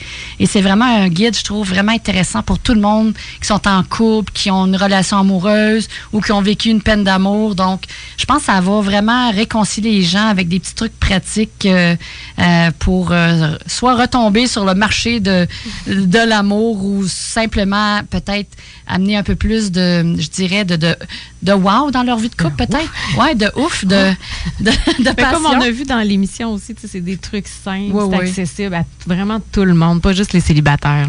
C'est quand même amusant, le livre. Là. Je... Hey, avant de parler du Oui, livre, on va parler du concours. Pour pouvoir le Ouais, gagner, ce ça, ça. livre-là, qu'est-ce qu'on fait? Après ça, on va vous donner le goût de l'avoir. Alors, on va, il va y avoir une publication avec une question. Vous avez juste à répondre à la question qui est quel est l'élément le plus important selon vous pour réussir une relation de couple? Et les, vous répondez sur la page Facebook de l'effet papillon. Et les gagnants seront connus lundi prochain sur la page Facebook. Oui, puis justement, pour vous donner le goût de le gagner, de vous le procurer, je vais te lire quelques idées de Oui. thèmes qu'on aborde dans ce livre-là. Donc, un des premiers, c'est est-ce que je vais enfin un jour rencontrer le bon? La Euh, question. Oui, la question. Ensuite, euh, comment faire la paix après une peine d'amour? C'est quoi le remède ultime? Euh, Est-ce que pourquoi être soi-même est un mauvais conseil? Oui. Ensuite, on parle comment savoir si un gars est attiré par toi? Hey, ça, c'est des questions qu'on se pose quand on était jeune. Là. Pourtant, c'est pas si juste quand on est jeune. non? Oui, mais en tout cas, c'est- on apprend un peu plus là-dessus.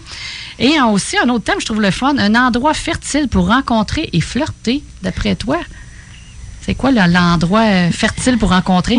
Ben, je sais pas s'il y a un endroit en particulier qui est meilleur, mais c'est sûr que je pense que c'est d'aller à des endroits où nous, on est bien, où nous, on aime être. Si t'aimes ça aller jouer au quai, mais ça se peut que ça soit dans une salle de quai que tu le rencontres. Ouais. Si t'aimes ça faire t'entraîner, ça va peut-être être dans une salle de gym là où il y a de- des intérêts en commun finalement. Ben justement, euh, David, il suggère le gym. Et voilà. Il explique pourquoi. Puis quand on n'aime pas ça s'entraîner, on fait quoi? Oui, c'est ça. Euh, ensuite, il y a d'autres thèmes comme où se cachent les bons gars, euh, j'attire souvent les personnes bizarres, quoi faire. Euh, un autre, comment utiliser les sites de rencontres à ton avantage? Et toi, Lynn, je crois que tu as rencontré ton amoureux sur un site de rencontre, c'est Oui, ça? mon hein? mari sur un site de Ouais. rencontre. Ben oui, on, on a commencé comme ça euh, à se rencontrer, à se, en tout cas notre première approche, notre première rencontre, on l'a faite virtuellement. Puis en tout cas, moi j'ai toujours aimé ça les rencontres virtuelles parce que quand on a un enfant, euh, on n'a pas toujours l'occasion de sortir euh, quand on veut. Fait que les réseaux sont quand même assez accessibles. Mais je pense que ça se passe bien tant que les gens sont authentiques Oui. là-dessus. Quand on dit la vérité puis qu'on se montre pas un faux profil puis une non. vie parfaite. Là. Non, non, non. Ben c'est sûr qu'on faut avoir un petit élément marketing pour attirer les gens sur Bien notre page. Ça, c'est sûr. Puis que s'ils nous ressemblent. Euh, moi, j'ai toujours eu bien du fun sur les réseaux sociaux. C'est sûr qu'un des premiers éléments, c'est de ne pas avoir d'attente. Si on, on va sur les réseaux et on dit hey, je vais trouver la personne, ben là, tout de suite, là, vous venez de perdre le, le, le meilleur truc que vous pouvez pas avoir parce que il faut pas avoir d'attente dans peu importe les premières rencontres qu'on a avec quelqu'un. Donc, euh, s'il y en a d'autres thèmes euh, qui sont le fun, euh, le truc pour un premier rendez-vous parfait ou qui paye là, lors des premiers rendez-vous. Donc, c'est vraiment plein de questions, comme plein de thèmes comme ça qu'on aborde dans ce livre-là, euh, que je trouve bien intéressant. J'aurais aimé ça avoir ça avant d'être euh, en couple aujourd'hui pour euh, accélérer là, le, le, Processus. le processus, puis essayer d'arrêter de se casser la tête. Là. Moi, je pense qu'il aborde vraiment plusieurs thèmes bien intéressants. Donc, il y a une autre chose que je pourrais vous parler, de vous mentionner. J'ai eu l'occasion de d'écouter un CD qui offre sur son site web. Ça s'appelle Mé- euh, Méditation Ralentir pour réussir. C'est un petit CD d'à peu près euh, 35 minutes. Puis on a la voix de David Bernard qui nous susurre à l'oreille une méditation. C'est vraiment, vraiment agréable. Est-ce qu'on a un poster de lui aussi pour le regarder en même temps? Ou... non, on pas a ça, notre imagination. Génial. Alors, c'était notre dernière émission avant les vacances d'été ensemble. La dernière émission, moi, à la barre de, en, tant que co-animatrice à l'effet papillon. Alors, Lynn, toi, tu reviens en septembre? Oui, je- dans le fond, je poursuis la mission de l'effet papillon. Euh, donc, on va continuer euh, dès le 6 septembre prochain, de 10h à 11h. On va avoir, je vais avoir des chroniqueurs qu'on va parler un peu plus tard à l'automne. Mais il y a un sujet qui me tient vraiment à cœur. Je vais monter un comité de lecture. Donc, je vais avoir trois personnes avec moi qui vont parler des livres, des nouveautés, qu'est-ce qui les accroche. Donc, euh, voilà. Puis, euh, est-ce qu'il nous reste un peu de temps pour juste mentionner la carte oracle? La mentionner, Oui. bien sûr. Oui, donc euh, je termine toujours par euh, un message de la carte oracle. Cette semaine, j'ai pris Les Anges romantiques de Doreen Virtue, un jeu de 44 cartes sur les relations amoureuses. Et le thème, je trouve tellement qu'il va bien avec notre sujet que j'ai d'aujourd'hui. Et la carte que j'ai pigée, c'est Commencer par vous aimer. Le respect de vous-même vous rend plus attrayant. Donc, c'est en commençant à s'aimer par soi-même qu'on peut être, euh, on peut être plus, euh, on peut plus attirer qu'est-ce qu'on veut dans notre vie comme partenaire. Et voilà, c'est le message de la semaine. Mais merci beaucoup, euh, Alors, moi, je souhaite aux auditeurs un superbe été, des belles vacances. Je vous souhaite de vous connecter à vous, d'être présent, d'être entouré de gens avec qui vous êtes bien, puis qui vous aiment et que vous aimez. Et je vous souhaite également de continuer votre belle évolution afin de devenir la meilleure version de vous-même. Je vous aime beaucoup. Merci d'avoir été à l'écoute pendant euh, toutes ces émissions-là. De mon côté, je vous souhaite aussi des vacances inspirantes. Donnez-vous de la douceur et surtout, amusez-vous. Et on se retrouve en septembre. Et je vous envoie beaucoup d'amour, plein de bisous. Et à la prochaine. Ici, Bye. Lynn Drouin. Et Marie-Ève Poulain. Bye, bon été!